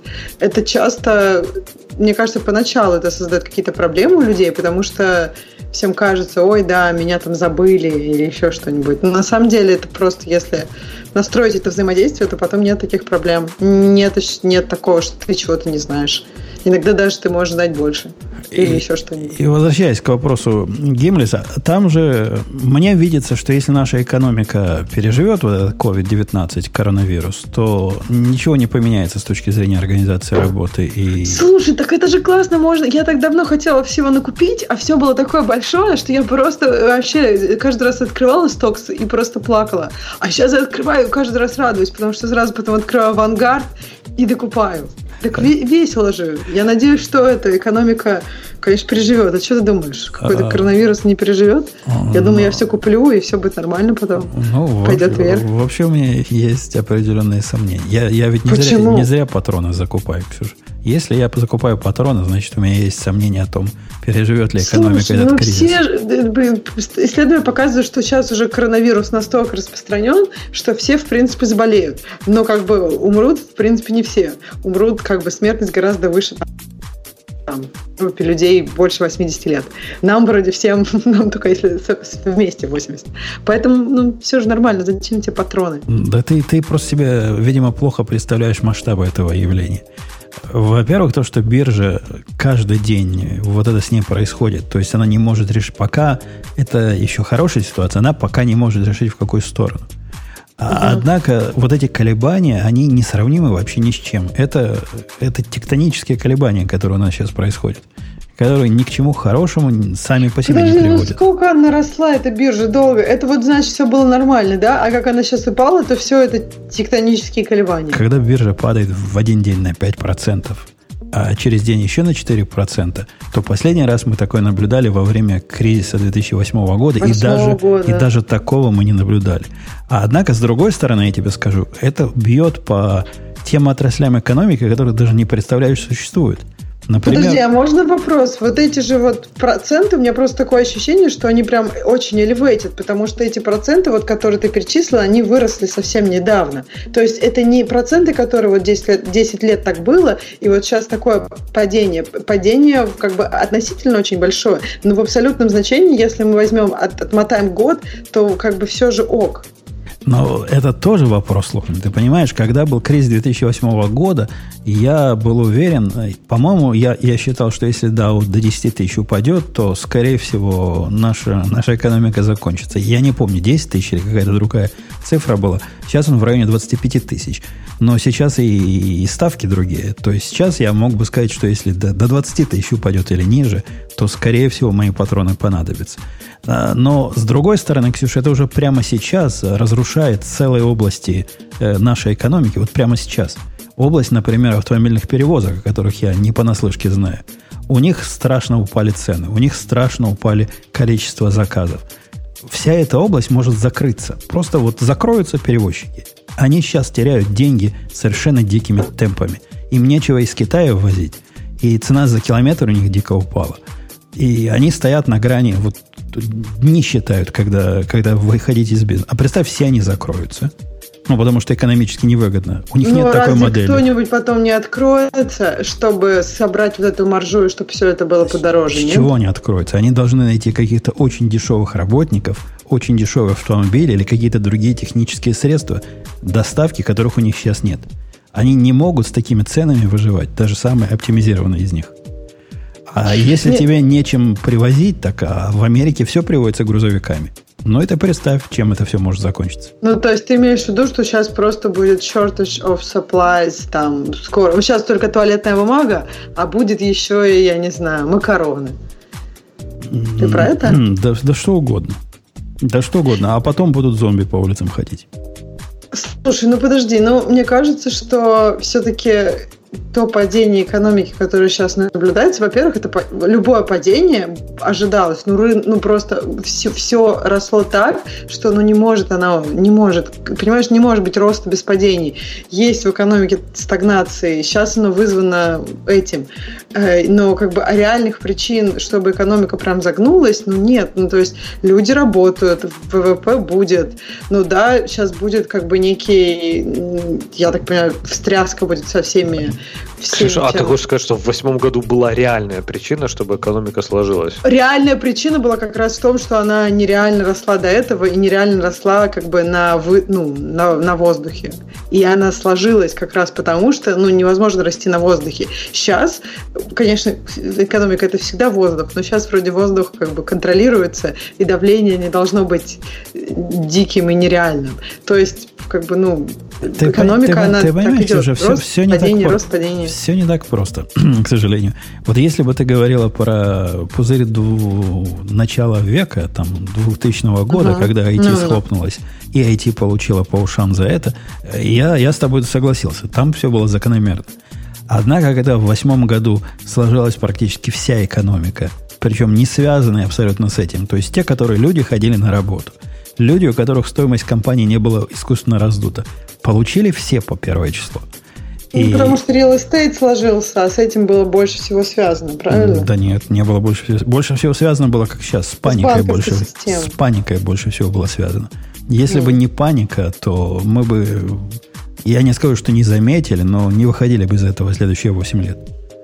Было бы все гораздо быстрее. Мы, мы сейчас находимся на, на, на острие подобной паники. И у меня весьма пессимистические прогнозы.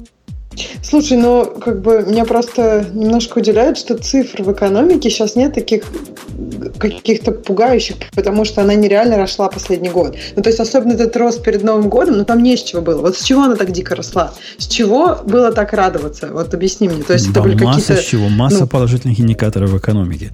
Масса всего хорошего вокруг э, из-за снижения регуляции разнообразных – рост бизнеса реальный, падение безработицы более чем реальное, э, доходы населения более чем реальные. Были абсолютно, абсолютно реальные показатели, которые обеспечивали, да, биржа чуть ток перегрета, но не сказать, что дико перегрета. Она не росла в день на 5%. Она не росла, она росла быстрее, чем должна была, на мой взгляд. Да, должна. Она там росла, блин, ну, как были дни, где она росла прям вау. Особенно вот эти вот, ну, там были, по январь, да, был такой прям, ну, не знаю, и даже Мы когда она бы... вначале упала, она потом снова выросла. И это было тоже как бы странно. На потому этом, что уже этом... коронавирус идет, уже вроде как должны паниковать, но она снова как бы отыграла все назад. Что было удивительно. А, ну, она, общем, она не интересно. отыграла назад, она среагировала на обещание федерального правительства о снижении кредитной ставки. И это ненадолго хватило, что как бы подмывает, и я всегда об этом говорил, это не самый э, универсальный способ э, руления всем. Э, хватило ровно на, на две сессии вот этого э, положительного ощущения. Не-не, у нас, у нас все сложно. Все сложно, ты, ты зря это упрощаешь. Закупайся патронами. Да ладно, но ты думаешь, действительно, ну, я понимаю, что какие-то бизнес, каким-то бизнесом будет хуже. И это неминуемо, и мне ну, как бы это, это плохо. Тут непонятно, так это цепная реакция, видишь, в чем проблема, Ксюша? Да, ну блин, реально такой же коллапс экономики, как в 2008 вот. Я, Просто, дум, я думаю, хуже. Мне кажется, причин тогда было больше. Я думаю, Нет? будет хуже. Посмотрим. Если оно до лета само не рассосется по какой-то волшебной причине. Ну, например... В смысле, вирус? Ты имеешь в виду вирус? Ну да, если вирус не рассосется. Стандарт, нет, есть, есть стандарты по вирусам, ну, по крайней мере, история всех прошлых коронавирусов, это где-то 5-6 месяцев. То есть вот сейчас мы на пике этого, и дальше эпидемия начнет спадать. Ну, потому что, как бы, тем более сейчас уже очень много всяких мер было сделано, особенно в странах, где, и по идее, вот 5-6 месяцев, то есть к лету оно спадет. В странах, где руки моют. Ну, посмотрим. Если спадет к лету, то... Жень, кто, кто волнуется за страны, где руки не моют? Это, это сейчас шутка. Я, я не хочу никого обидеть. И понятно, что Всемирная организация здоровья волнуется о всех странах. Просто, мне кажется, американская биржа, я не уверена. У нас, кстати, все мулы реально раскупили. Вот реально пустые полки, без шуток. Да, блин, на туалетную бумагу, я тебе говорю, раскупили, без шуток. Вот это меня пугает. И это вообще, по-моему, самая главная какая-то дичь, что людям почему-то, люди берут туалетную бумагу, им кажется, что это будет их главная проблема. Женя, объясни да. что ну, вообще, патроны, кстати, патроны. вообще почему-то пасту и рис тоже раскупили. Вообще рис для, тоже. для выживальщиков, Ксюша, над которыми все ржали долгое время, э, и время которых наступило, туалетная бумага это прямо серьезная штука. Они считают считают это штукой неудобной, потому что много объема занимает. Однако, ну а как? Как? Если у тебя вся цепочка снабжения разрушена, как ты без туалетной бумаги будешь? Слушай, а мне вот кажется, что главное же еда, но туалетная бумага, ну я не знаю, но у всех какие-то старые газеты, книжки, что, что а, угодно, а, господи, тряпочкой, а потом стирать. Но я имею в виду, что это вообще не essential. Просто если ты не ел три дня, зачем тебе туалетная бумага? Так с едой все проще. Еду они уже накупили. Просто ты, ты, ты не видишь. Они а, накупили вот эти себе... Это последнее было? Окей. Да, они накупили себе сухую еду, которая 25 лет хранится. Все, все это уже у всех, мешки риса, все это уже у всех накуплено. А, так а почему туалетной бумаги не было накоплено? Мне как раз кажется, что это какая-то паника, знаешь, таких диванных аналитиков, которые сидят на диване и думают, господи, ну вот что мне чаще всего кончается, и от чего чаще всего переживают? Туалетная бумага. Мне больше и всего вот... кажется удивительным, Ксюша, что э, перестали быть доступны предметы, как их культурно называют, женской, женской гигиены. А вот эти все тампоны, вот это все тоже пропало. Да ладно. Да, Нет, я тебе я, точно кстати, говорю. Это, это неправда. Ну, то есть в магазинах, где пропадает и вообще по поводу чего все шутки, это про Костка. Ну, то есть Костка это где люди покупают большими объемами. И там с туалетной бумагой это прям действительно беда в последнее время. Но вот это вот, Женя, я не слышала. Мне кажется, да, это какой-то наклеп. Не, не, в одном не, магазине пропал, наверное, сделали фоточку и распространили. Не наклеп, не наклеп. Это, это не я придумал. Это я слышал, слышал от многих. Я, я сам говоря, один, один мужик пытался обсуждать, зачем, зачем нам надо тампонов в таких количествах, и выдал крутую теорию. Говорит, их как-то то ли вместо блесны можно, то ли вместо наживки на удочку, когда рыбу ловишь. Какое-то у них есть еще второе нецелевое назначение. Там химия же. Ну, как-то ну, помогает знаю, то есть рыбы. она потом эту рыбу, потом эту рыбу будет есть. Там mm. вообще как бы мне кажется, что я не знаю, это какая-то... Когда, когда другой еды не останется, все, что ты еще не это будешь есть. Да нет, мне кажется, сразу можно, это, оно же там, ну, в общем, я не буду объяснять, что там произойдет, но лучше этого не есть. Лучше, ну, я не знаю, вот можно выйти листочки поесть, в конце концов. Мне кажется, листочки это лучше. на улице. На улице же останутся листочки. Так там все вирус будет бушевать, понимаешь? Там будешь ну, какой слышно, вирус. Так все переболеют в любом случае. А потом будут, а еще и зомби будут бегать еще. Сейчас прогнозы, что от 40 до 70 процентов людей на Земле переболеют. Возможно, даже уже переболели, потому что у многих это пройдет без каких-то сильных симптомов. То есть у многих просто будет кашель без насморка и, возможно, даже без сильной температуры. Поэтому, если у вас в последнее время вдруг там была температура один день, потом не было насморка и был кашель, может быть, вы уже переболели. Так что, ну, это, это не так это, это никак не, не, не подмывает нашей с Лешей доводы о том, что, собственно, факты ничто, а впечатления все. И экономика наша современная настолько, к сожалению, хрупкая, что впечатление может разрушить наш карточный домик. А впечатление ну, пока очень была и очень. Хрупкая. Жень, что такое экономика? Экономика – это где люди вклад, ну, не знаю, дают деньги тем, кому они думают, другие тоже дадут деньги эта штука по определению не может быть да нет, очень я, такой я, робаст, я, она хрупкая просто. Я не говорю что... даже про финансовые рынки. Финансовые рынки это как бы своя. Там, там свои паникеры, там все свое, там и даже не очень понятно, паника это на самом деле или нет. И, или просто манипуляции подобного рода. И я говорю про экономику реальную. Вот когда грузовики перестают возить э, тампоны в магазины. Вот эта экономика может, э, может захлопнуться. В общем, готовьтесь. Ну, Ладно. Подожди, но у них тогда до этого должны быть какие-то большие прибыли, потому что всю эту туалетную бумагу, которую скупили, кто-то же тоже привез. Э, ну, она просто в костке уже была на, на следующую неделю. Вот недельный запас раскупили, и все, больше нет. У них же склады есть какие-то. Я не знаю, как там у них работает э, логистика. Вообще-то странно. По идее, люди сейчас больше покупают, правильно, на этом хайпе? То есть, почему перевозки сейчас сразу закрываются, а не через какое-то время, когда люди, например, затаятся и не будут покупать? То есть, понятно, да, что это тут странно? Э, не понял. Почему? Ну, смотри, люди, люди недавно вот просто опустошали магазины, чтобы купить этот рис, все такое. То есть все стали практически теми, как ты говоришь, типа, которые запасаются. Ну, не все, но какое-то количество людей покупало гораздо больше. То есть в Костко были очереди дикие. То есть этот, э, эти, ну, как бы товары нужно же как-то э, заполнить. То есть я не понимаю, почему сейчас, или просто перевозки сейчас прекращаются, потому что из Китая активно прекратили что-то присылать. В этом, в этом дело. Мне кажется, что Китай это типа 80% всего этого, а и все от Китая так страдают, что они для того, чтобы свои потери снизить, сбрасывают цены по всему рынку. Ну, то есть хотят меньше и грузовикам платить, потому что они меньше обороты а. у них стали. И вот таким образом цепочка пошла. Подожди, а от Китая страдают, то есть, в смысле, там, э, ну, как бы там же не все заводы открыты. Вот сейчас писали, что и пловый завод, ну, и пловый завод, например, открылся. То есть, там он был закрыт там на неделю или на сколько-то. Сейчас все открыли. Ну, то есть, Китай, Китай же, ну, не закрыли. То есть, там есть города, которые действительно... Да-да, у, у них не... мал- маленькую провинцию закрыли на 110 миллионов человек.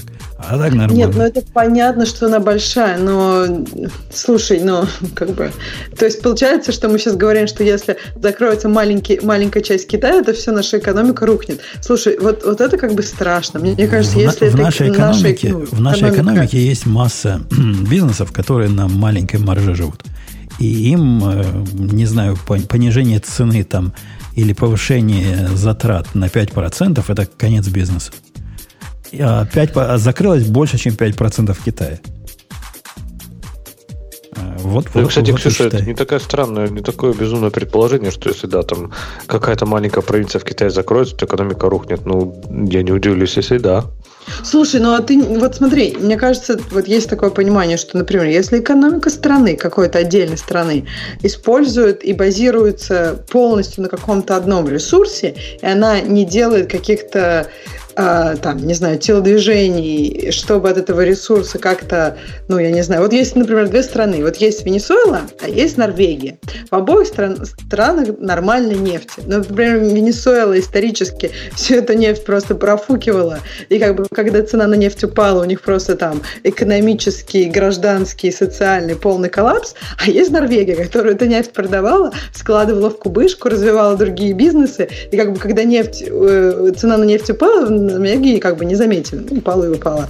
Типа, ну, понимаешь, то есть мне кажется, что эм, меня, в общем, пугает, если наша экономика вот действительно вот прям Конечно. вот, на таком маленьком куске Китая. Ну, то есть это тебя. значит, что нужно ее как-то, не знаю, поддерживать, а не просто говорить, ну, давайте мы все уберем. Конечно, давайте конечно. И, и, и, это, и вот это, это, поэтому... это нужно, только просто это процесс, который занимает очень-очень много времени, и это то, что вот, в принципе, там вот эти торговые войны с Китаем и прочее, это как раз часть этого, как, как снизить зависимость на китайскую экономику мировую. Но как, завтра-то этого не произойдет. И я, Ксюша, выполнил твое пожелание. Я именно поддержал экономику. И одновременно купил патроны. Обязательно американской фирмы. Купил, так что, что все в порядке. Бумаг. Все в порядке. Да, я, я поддержал. А, пойдем к следующей теме. Есть ли у нас следующая тема в темах наших дорогих? Там есть тема, почему ты говорил, что Нетти это путь в никуда? а? Ну, говорил. Что а, не так с Нетти? А, а ты с Нетти когда-нибудь работал? Постоянно работаю. И ты считаешь, что путь туда? Ну, опять же, знаете, это тоже как Kubernetes, да, это достаточно низкого уровня абстракция. То есть ты редко работаешь напрямую с Netty. То есть ты, скорее всего, работаешь через какую-то обвязку. То есть я, например, пользуюсь там, опять же, это, скорее всего, даже не напрямую, но все равно, тем не менее, пользуюсь реактор Netty, э, который э, а, такая прослойка поверх Netty, используя Project Reactor. И там, в принципе, все вполне хорошо работает. Им даже удобно пользоваться. Ну, я, может, с тобой согласился бы, если бы во времена, когда я пользовался Netty, э, были всякие настройки. В те времена, когда я пользовался Netty, это была замена э, NIO, NIO. Только старожилы помнят, что это такое. Поскольку вот это NIO это было еще тот ад и Израиль по многим причинам, Netty было каким-то ответом. То есть асинхронное программирование сетевых взаимодействий, которые Э, которая позволяет очень высокопроизводительные программы писать. Путь это в никуда, потому что требует очень умных программистов. Требовало, во всяком случае, умных программистов, которые сильно понимают, что они делают, и понимают, почему длинные ответы нельзя давать, и понимают, какая специфика в ручном управлении вот этим event происходит, и понимают, когда нужно вот эти воркеры, я не помню, как у них воркер, воркер потоки назывались, надо поднимать и, и так далее, и так далее. Это сложный очень путь, и если у вас есть способ сделать это как-то иначе, то лучше сделать это как-то иначе. Любая синхронность сложная, поэтому... А, ну, конкретно не, не, э, конкретно, конкретно вот эта асинхронность, она реально сложная и реально требует понимания того, что ты делаешь, иначе то, что ты делаешь, просто вдруг перестанет работать. Потому что у тебя ответ на что-то э, занял, не знаю, 10 миллисекунд, и, все, и твой луп остановился. И вот в эти 10 миллисекунд подготовки данных у тебя ничего больше не происходит. И ты как дурак смотришь на это и думаешь, ну как, как у меня 22 ядра. Почему? Где? А, а потому что сам дебилен. Потому что не, не поднял тут поток специальный. Есть так гораздо ты более... на гошечке можешь там... Нет, а, ну, хотя сейчас уже нет. даже циклы, по-моему, да, вот будут там этот разворачивать. В гошечке надо сильно стараться, чтобы, чтобы вот такое сделать. Очень сильно постараться. И Что должны... прям за, за, этот, за, залочить, э, забить все потоки, заэкзостить, да не так уж и сильно. Ну, понятно, ты можешь сделать вот эти тяжелые вейты и в каждом форм, селек, пустые, пустые формы или селекты. Правильно заюзал, да. Или 150 миллионов, даже 150 миллионов селектов вряд ли ты. Но если в каждом, в каждой горутине, то, наверное. Э, в общем, в нете это просто сделать. Реально просто. И надо понимать, что вы делаете, поэтому не для средних умов. Поэтому используйте обвязки поверх нете, и все будет хорошо. Окей, окей, окей. Я про обвязки ничего не знаю, они появились уже после, после моих времен. Э, ну что, все, на этом, на этом все, больше ничего там высокого нет у нас. Вроде нету ничего больше.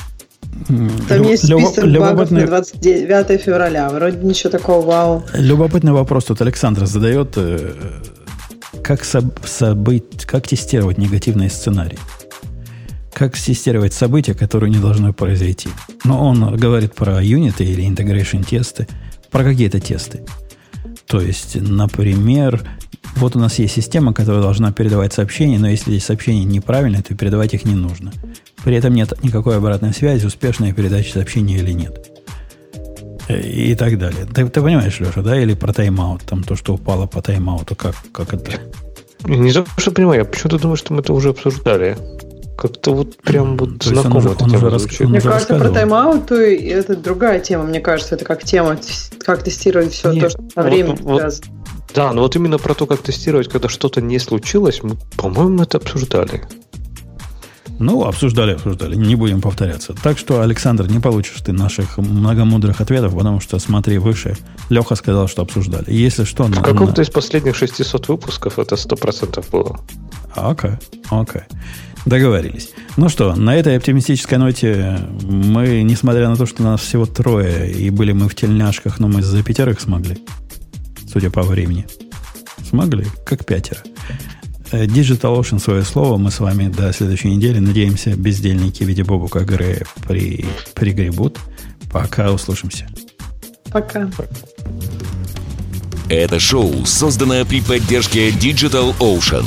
Digital Ocean – любимый облачный хостинг разработчиков. Запустите свой облачный сервер в одном из дата-центров, расположенных в Нью-Йорке, Сан-Франциско, Бангалоре, Амстердаме, Франкфурте, Лондоне, Торонто и Сингапуре и управляйте им с помощью простой, интуитивно понятной панели управления или воспользуйтесь мощным API. Начните прямо сейчас. Перейдите на dot.co slash radio t и получите 100 долларов для использования в течение 60 дней.